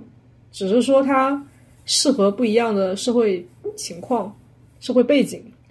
我个人感觉，像费孝通老师，他一方面是为了向大家普及，就是为什么我们的社会走向了这样。其实还有一点，他是在呼吁，就是之前的秦秦老师、秦牧老师是一样，他们都是在呼吁不要去照搬西方，就不要认为我们的理智是一个糟粕，而西方的所谓的法治、所谓所谓的平等、自由，就是一个可以百分百去效仿的东西。我们的社会背景是全然不同的，然后全然不同的社会背景去衍生出了一些完全不一样的社会治理手法。而不能只看表象。两个人其实的共同点都是在呼吁所有人去透过那些社会的表象去看它的本质。为何我们会形成这样的一套制度？而这套制度它适合我们，而且它生活了这么生存了这么多年，它成功的达到了什么目的？其实是很很有智慧的一套体系。然后我们现在慢慢的脱离开了乡土的一种社会，乡土中国。下的一种社会的模式，也是因为整体现代化的发展，然后慢慢孕育出了现在的一些呃理念，而不是说你简单的去学习。其实我觉得跟他们写作的时代背景也有很大的关系。看完了以后，我个人感觉就是你会对过去中国传统的这种理智会有一定的认可度。怎么说呢？你不会就是把它当成一个贴上了个标签，这个标签就具有一定的情感色彩在，然后直接给它否定掉了。然后你会慢慢的去摘下那种有色眼镜，对乡土社会中国的一些乡土社会的一些现象，也会慢慢的去摘下原有的一些有色眼镜，去一个更加客观的角度去理解他们。因为这个说说实话。就费老他写乡土社中国的时候，他那个下面的乡土社会离我们现在的城市文明其实已经有一定的差距，确实是。然后我们其实也正好处在了乡土社会的一个蜕变的过程，就是理智的崩坏和法治的渗透，我觉得是这样。就是我们已经开始去接受法治，就是出现不公的情况，我们会去诉讼。然后会去法院去进行调解，等等等等。我们这种对法的那种观念，已经开始慢慢的在城市文明向乡村文明去渗透，其实是好事啊，因为我们的社会在变，所以这个东西是自然而然在变。就像你现在看到互联网上为什么会有这么大分歧，说白了还是因为中国太大了，然后可能不同的网民他所处的那个环境是截然不同的，他所处的那个社会背景。和社会现象是截然不同。有些地方人他就觉得我需要彩礼啊，因为对于农村来说，损失的就是个劳动力。有些很穷很穷的农村来说，至少情感层面我们都不说，经济层面就是损失到了。你不可能说你不补偿别人。但是对城市文明来说，我我的姑娘又不是去你家，对我们俩是自立门户，相当于是都独独立出来组成了一个小家庭。然后那个时候他们就会要求彩礼和嫁妆。形成一定的比例，然后去共同组成一个小家庭的启动资金，或者就是两边都不给。这种其实就和对，其实就和那个彩礼关系不大。或者说，你像你刚才说两边都不给的话，就就就就自己来。对，就会变成这样。其实并不是说哪边的更文明，哪些是陋习，根本不是这样。对，实际上是和你所处的这个背景有关。就像你刚才说。我我损失一个人就是损失劳动力，我就是要得到补偿。那这个东西，你突然有一天说我损失了我劳动力，还是在继续损失，但是突然人也没了，我钱也没了，那我为什么要把女儿嫁给你？对，是这样的，又损失了情感，好不容易辛辛苦苦养大的女儿没了，又损失了劳动力，又损失了钱，你要人家怎么办呢？他肯定不同意。对，虽然说我们还是提倡说大家都尽量就是。就是不要不要弄这种高额彩礼，毕竟这种东西它在现代，大家整体来说还是处于一个现代社会。我觉得其实是这样，就是我觉得特别怕是那种一棒子给打死，就把这个东西定成了陋习，或者就是一上来就说为了鼓励生育要取消彩礼，搞得好像大家不结婚是因为彩礼的问题一样。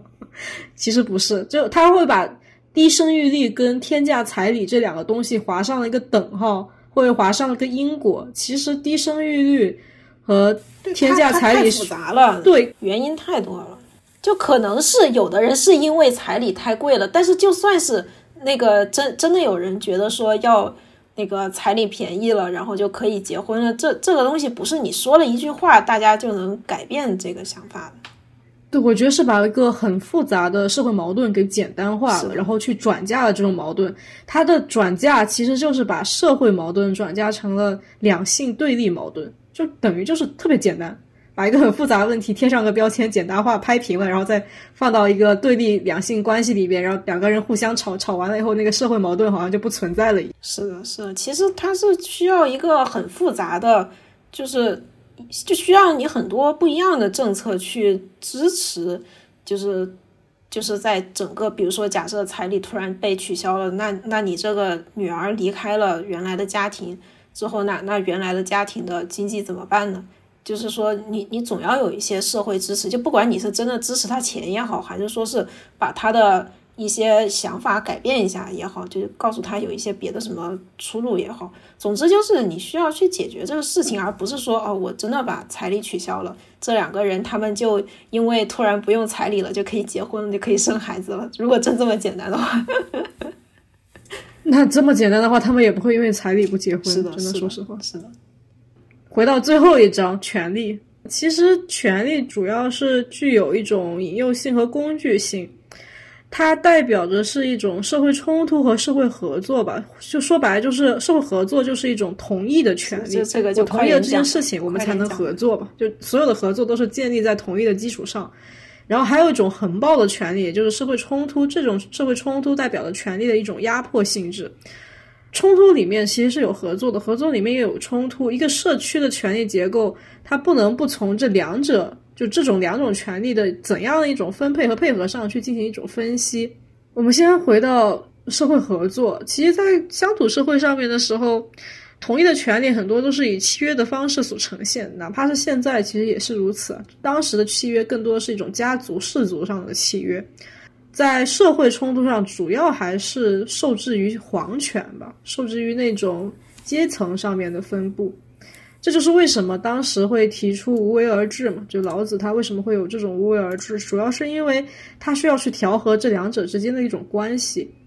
这种无为其实对行政的人来说，它是一种养民的手段，因为他们本身这种家族氏族之间本身就会构建出一套比较稳定的关系，就我们之前讲的所有林林总总啊。然后另一方面，他对底下的这种社会结构的影响也相对较少。可以保证整个社会的一种稳定性。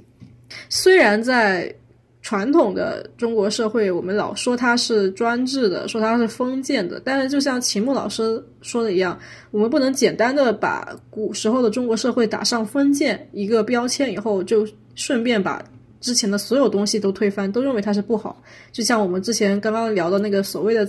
彩礼。然后打上了那个封建糟粕，然后就说它跟低生育率有关，就仿佛这个东西就能去解决这个社会矛盾。其实历来都会有这种把一些问题简单化的一种手法，到现在还会有使用。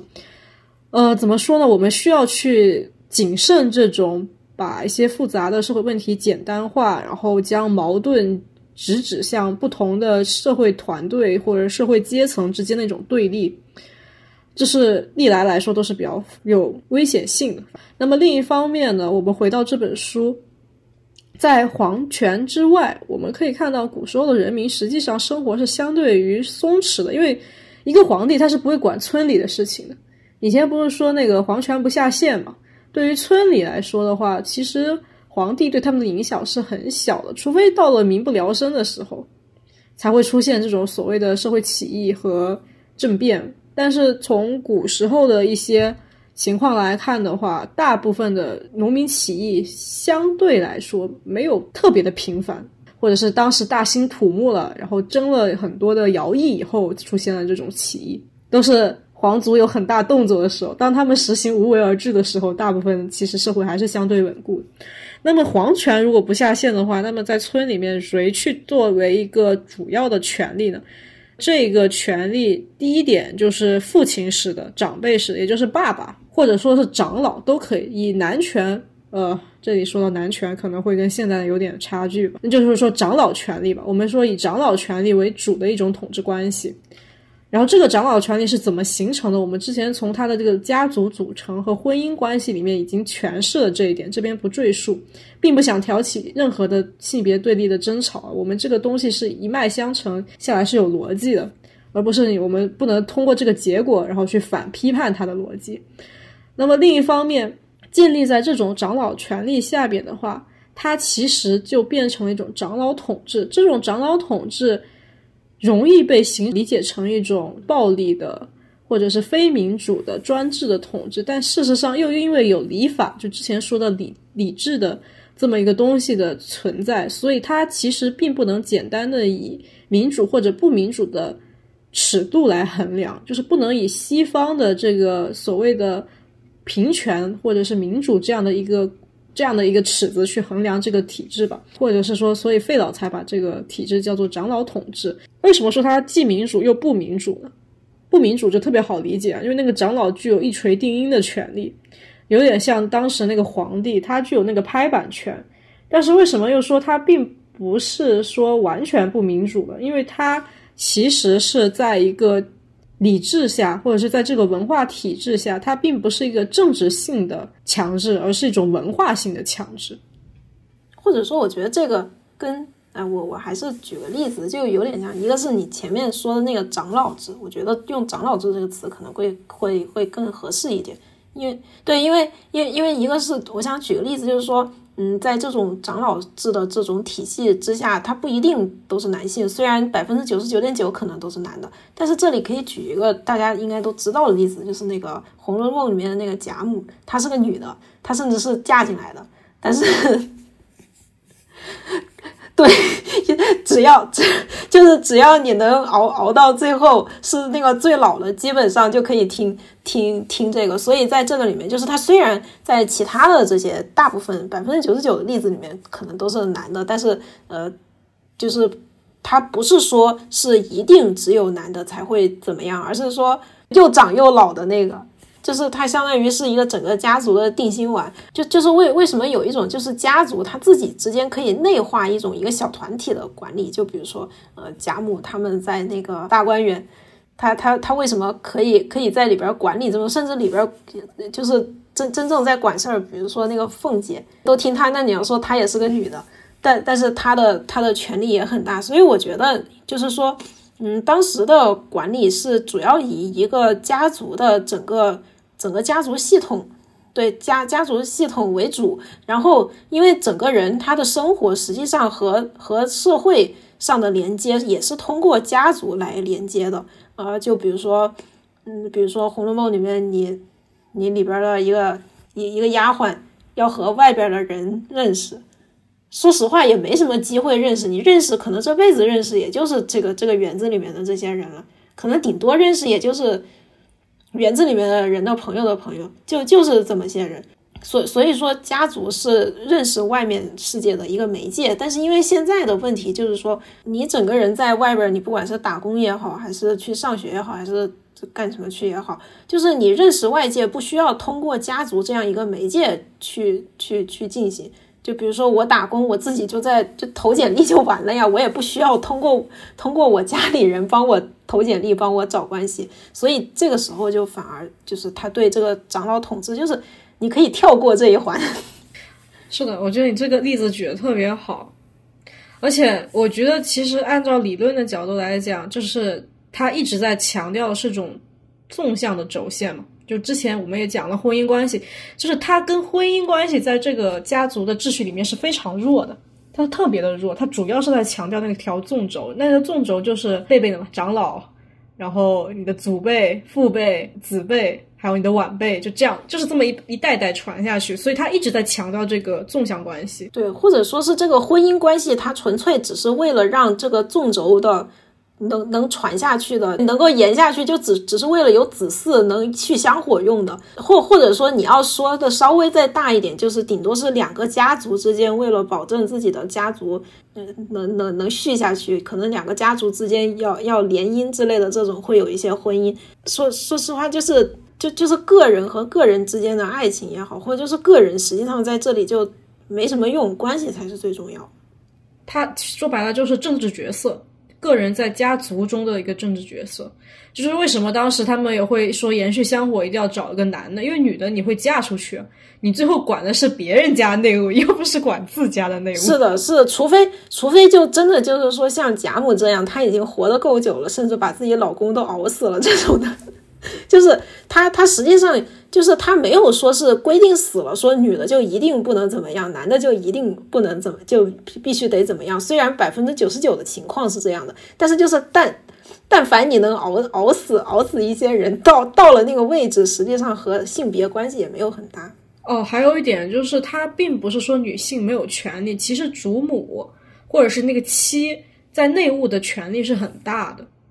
就是有一点男主外女主内的意思。嗯，特别是在汉朝，比如说那种士族阶层，那些你考上科举了以后，你不得。在朝为官嘛？为什么会出现休沐这个制度呢？就是因为当时汉朝好像是有一个制度，要求所有的官员就在宿舍里面生活，然后他们的那个呃家庭可能就会在呃皇城边上，就外外围，然后他们会把那些官员集集中在一起办公，然后管理。你想一帮大老爷们，然后古时候水资源又不是像自来水打开来就有水的，多臭啊！已经有画面感了，谢谢。就是，而且古时候的条件又不好，他又不是那种什么单人间。你想皇帝是单人间，以前那些妃嫔稍微档次弱一点的妃嫔都是那种宿舍。你不要说那些男性官员，他们就是那种我也不知道是多少人间啊，我到时候可以查一下资料。就是又又长时间不洗澡，然后他们要挤在一个小空间里面去上朝，就办公。办公还好，主要是要上朝。上朝的话，皇上就会闻到那个味道。太刺激了！所以那个时候放假叫休沐啊，它是沐浴的那个沐，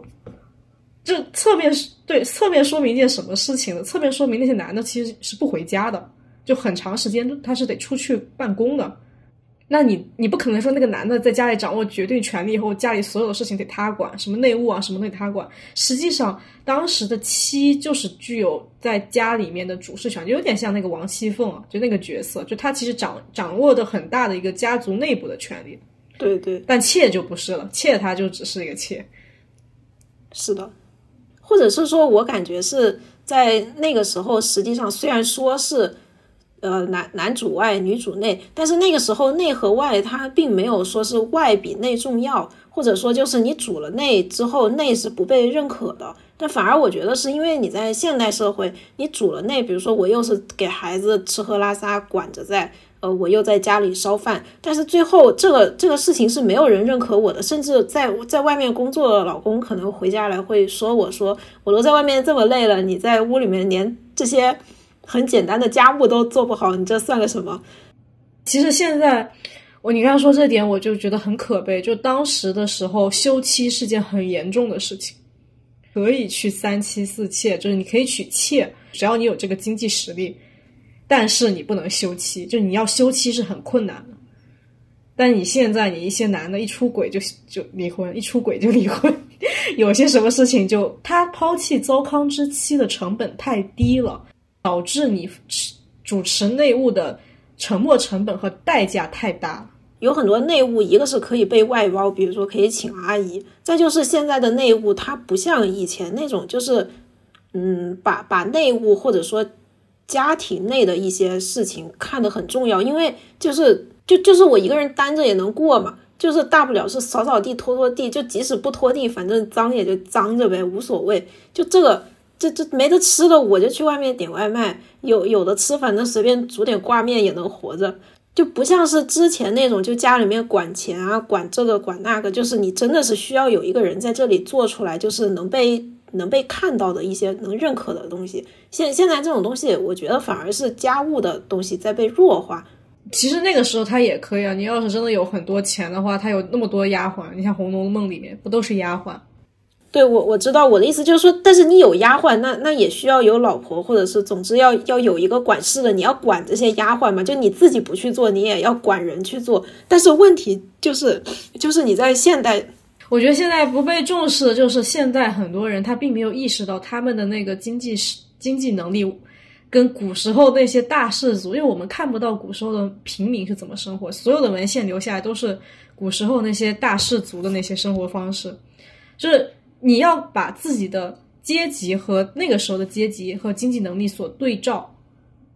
那个时候，他的农村的话，其实女性的压迫也是很重的，就是到乡土的那种程程度上。嗯，是的。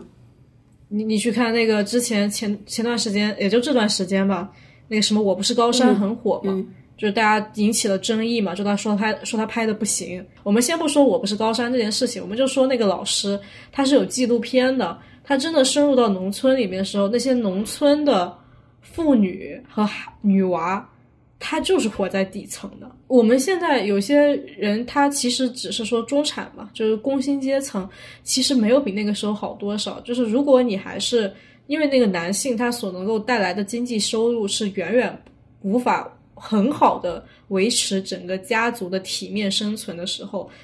那个女生如果是做内务的话，她就是承担很大的风险，她就是在那个阶层的底端，就跟那个时候的农村是一样一样的，跟那个时候的乡土也是没有区别。只有那个男性，他真的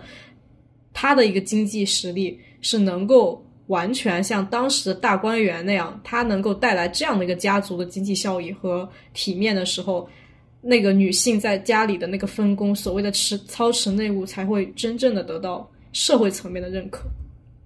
就他能看到成就，你管理了这么多一个庞大的家族，他能看到那个明面上的成就。那个时候，他的那个村里的那些妇女也没有得到认可。说白了，还是经济。我觉得是这样，所以我我还是奉劝一下，就姑娘们还是有自己的事业比较好。是的，就是要要有自主性。我觉得，就你不管做什么都得有自主性，因为你有了自主性，才会有更多的选择。我觉得人的自由不是说我啥都可以干，而是说我可以选择我可以干啥。我觉得人的自由是你可以选择你不干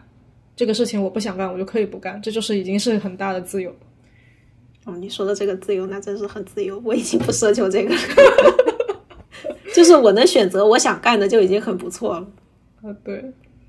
我觉得不是，就是说不的权利是靠争取过来的。是的，是的。好难呀，特别是打工了以后，觉得真的人就是丧失了说不的权利。是的，每天都在说好的，行，马上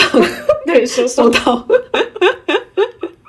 大家都一样，你领导的领导还有他的领导，就是为什么我觉得费孝通老师他所定义的这个词，把它定义成长老统治是非常非常精确的。他也在一定程度上避免了这个词跟西方的父权制进行一个混淆。我们可以看到，长老统治其实代表的是一种教化的权利。这种教化，呃，目的是为了陶炼出在一定文化方式中的经营群体生活中的那个分子，达到它的那个符合性，就是在这个家庭氏族制度中的一个符合性。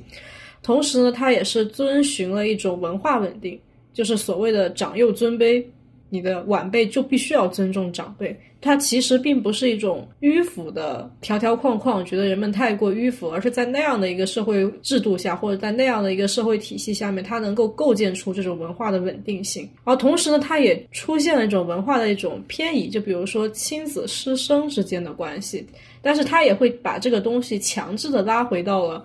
那种稳定体系里面，比如说我们常说的“一日为师，终身为父”，他强行把师徒关系也绑定到了这种长老体制里面。但这一切的东西都会随着社会的变迁，就像我们刚刚讲到的，社会的发展、人们的迁徙变迁所慢慢的转移，长老就出现了失权。一方面嘛，就像我说的，我们刚才说的那种人口的迁徙，就是这种地缘的转移；还有一种就是呃社会身份的一种转移。你刚刚提到那个例子就很。很典型，就过去的人们，他是需要以一种家族为媒介去跟这个社会进行沟通和交流，他是有这么一个基石在的。然后现在我们更多的是以个体为单位跟这个社会进行交流，因此呢，其实这种所谓的血缘关系的一种权利也在慢慢的被疏解。在这种血缘和地缘的权利关系被疏解的过程中呢，我们慢慢的也能看到，就整体的一个社会性质的转变，这种。社会关系其实就是代表着从你这种家族的身份社会，就是我为什么刚我们回到那个所谓的呃人情社会。这个人情社会其实说白了就是一种身份社会，转向了一种契约社会。契约社会就是说白了就是我们没有去强调你是谁的孩子，或是没有强调这种关系上人和人之间关系上的这种连接和社会地位和社会关系之间的一种阶层。更多的是以个体为单位，以理性为支配，以商业为基础的一种社会契约。说白了，就比如说我们现在的劳动合同，那么自然的社会继承也变也开始转变了。过去就是子承父业嘛，你父辈的东西一定是会留下来给孩子，或者是给儿子吧。主要来讲是给儿子。那么现在你看一些大的企业，特别是西方，我们之前去看那个，呃，我记是基和讲的吧，暴雪的前世今生。或者是去讲一些大型的公司，他们的一个继承可不是靠血缘，他们会去请自己的一些什么 CEO 啊，或者是什么的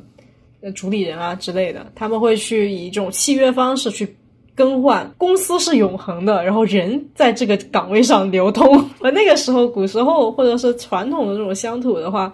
人和家族是永恒的。或者说，我觉得可以和那个人。比就是那个许家印，不是之前有有他的事儿吧？就是我觉得很神奇，许家印把他那个恒大都做这么大了，但是他有很多东西还是就是传给他儿子在管。但是你看那个那个叫什么微软，微微软的那个那个 CEO 前 CEO 叫什么来着？那个比尔盖茨，就是也但这个我不清楚啊，就是好像没听说他的儿子就一定在。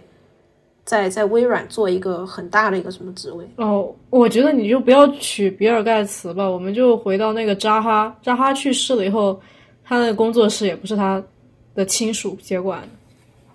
他就变成了一个符号。哪怕那个工作室还叫扎哈工作室，那扎哈跟这个工作室已经联系，已经就变成一个符号的联系。我觉得那个就很形象。所以其实也就代表了这种名实的分离嘛，就是那个名字可能公司的名字还是这么叫，但它的实际掌权人已经变了。这种名字和实际的一种分离，就慢慢的就是长老的权利就被冲淡，或者是彻底的被瓦解了，在这个社会关系体制里面，这就是社会关系的一种变迁吧，就是从最早的那种继承。继承中，就是因为你继承，你才会遵孝道。我所有东西都从你爸这边来的，你不得，你不得 顺着他吗？对他都给你了，你还不听话？对啊，就是必须得顺着他，因为你的一切是从他那边来的。但是现在有点变了，就是你的东西是靠你争取过来，就好像前段时间那个什么经济案，就是那个呃，ChatGPT 那个公司叫 OpenAI 吗？OpenAI 不是当时在做那个结构震动嘛？就是这段时间吧，我不知道他们已经弄出来了没有。他们不是也是在换那个叫什么？那个叫什么职位啊？啊，差不多，就是他们准备再换。之前我听到那个版本是说，原先那个人已经要退出了，已经退出了。然后怎么着？就反正他们在这种你那个岗位是靠你个人能力所争取过来的时候，那你自然就不会去遵循我们过去的那种。传统的百依百顺式的那种孝道，就就所以为什么西方没有这套东西嘛？其实说白了还是你的东西是从哪里来的。如果你的东西是从你的父辈来的，那你自然那个长老的权利就会比较大。如果你的一切都是靠你自己打拼过来的，那你的权利就比较大了，在家族中。其实就是个此消彼长的一个过程，就是谁是那个英雄，那个英雄就富有权利。是的。至少在他是英雄那一刻，他是具有实施的权利的，或者是说，西方现在还保留的一些很多老的家族、名门望族的有一些人，他们可能还会还是这样，对，还是这样，还会留有一些这些老的传统在，就是说，你要儿子要听听父亲的，就是也不太会去告别的。费孝通老师他他说说出了这个问题的核心，说白了就是人的欲望和需要。构成了这个社会的计划，就是我们想要从获得更多的权利和更多的经济价值，然后这个东西是从哪里来的？然后所有的人的行为活动的动机，其实就是一是人类对于自身行为的一个可控制，也就是我们所有的个人意志嘛，我们要干什么，我们想要什么。另一方面就是人类在取舍之间所依据的，就是我我要是先于。行为的那种自觉性的东西，其实这个东西就直接慢慢的决定了后续的这一套制度的发展，个体功能上的一个客观的，在这个社会或者在这个家族中的一个定位，这是二者共同存在的吧，所以就是一个文化事实。说白了，所有的文化你不能简单的去定义为它是有害的还是无害的，但是不合则去，合则留，这句话是费孝通老师自己说的，合适的它自然就会留下来，不合适的东西它自然会消亡掉，这就是文化。我我觉得，其实从这点可以看到，我们现在疯狂的想去弘扬中国传传统文化，其实就是弘扬了个半天，弘扬的都是符号性的一些东西。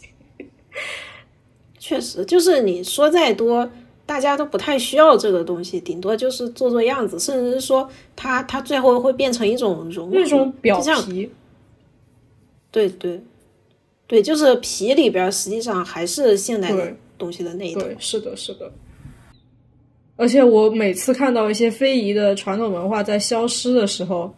就虽然会有点心痛啊，就确实会有点心痛。但是我觉得它在现代的很多程度上就是一个标本性的东西，就是这个标本它的一个意义，有人在传承的一个意义，就是希望某一天，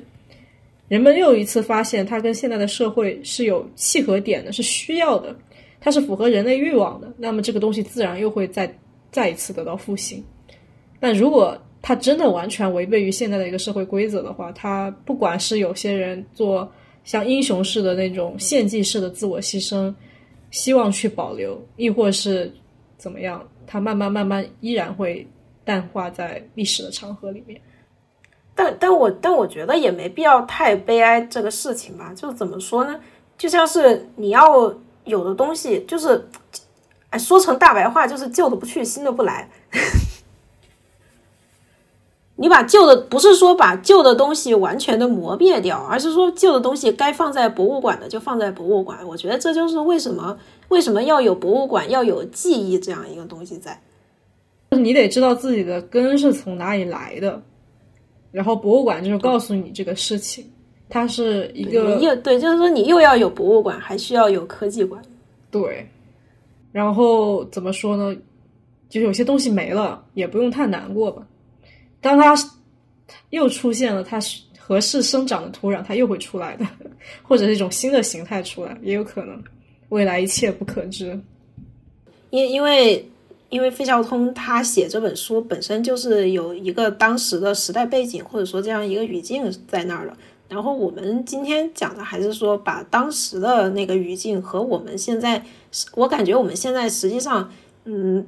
就是正处在一个。啊，当时这种乡土的社会关系，然后转变到现在这种现代甚至后现代的一个社会关系这样一个进程之中，然后我们也来比较一下他们之间有啥不一样。就我说实话，我是感觉现在那个特别是一线城市，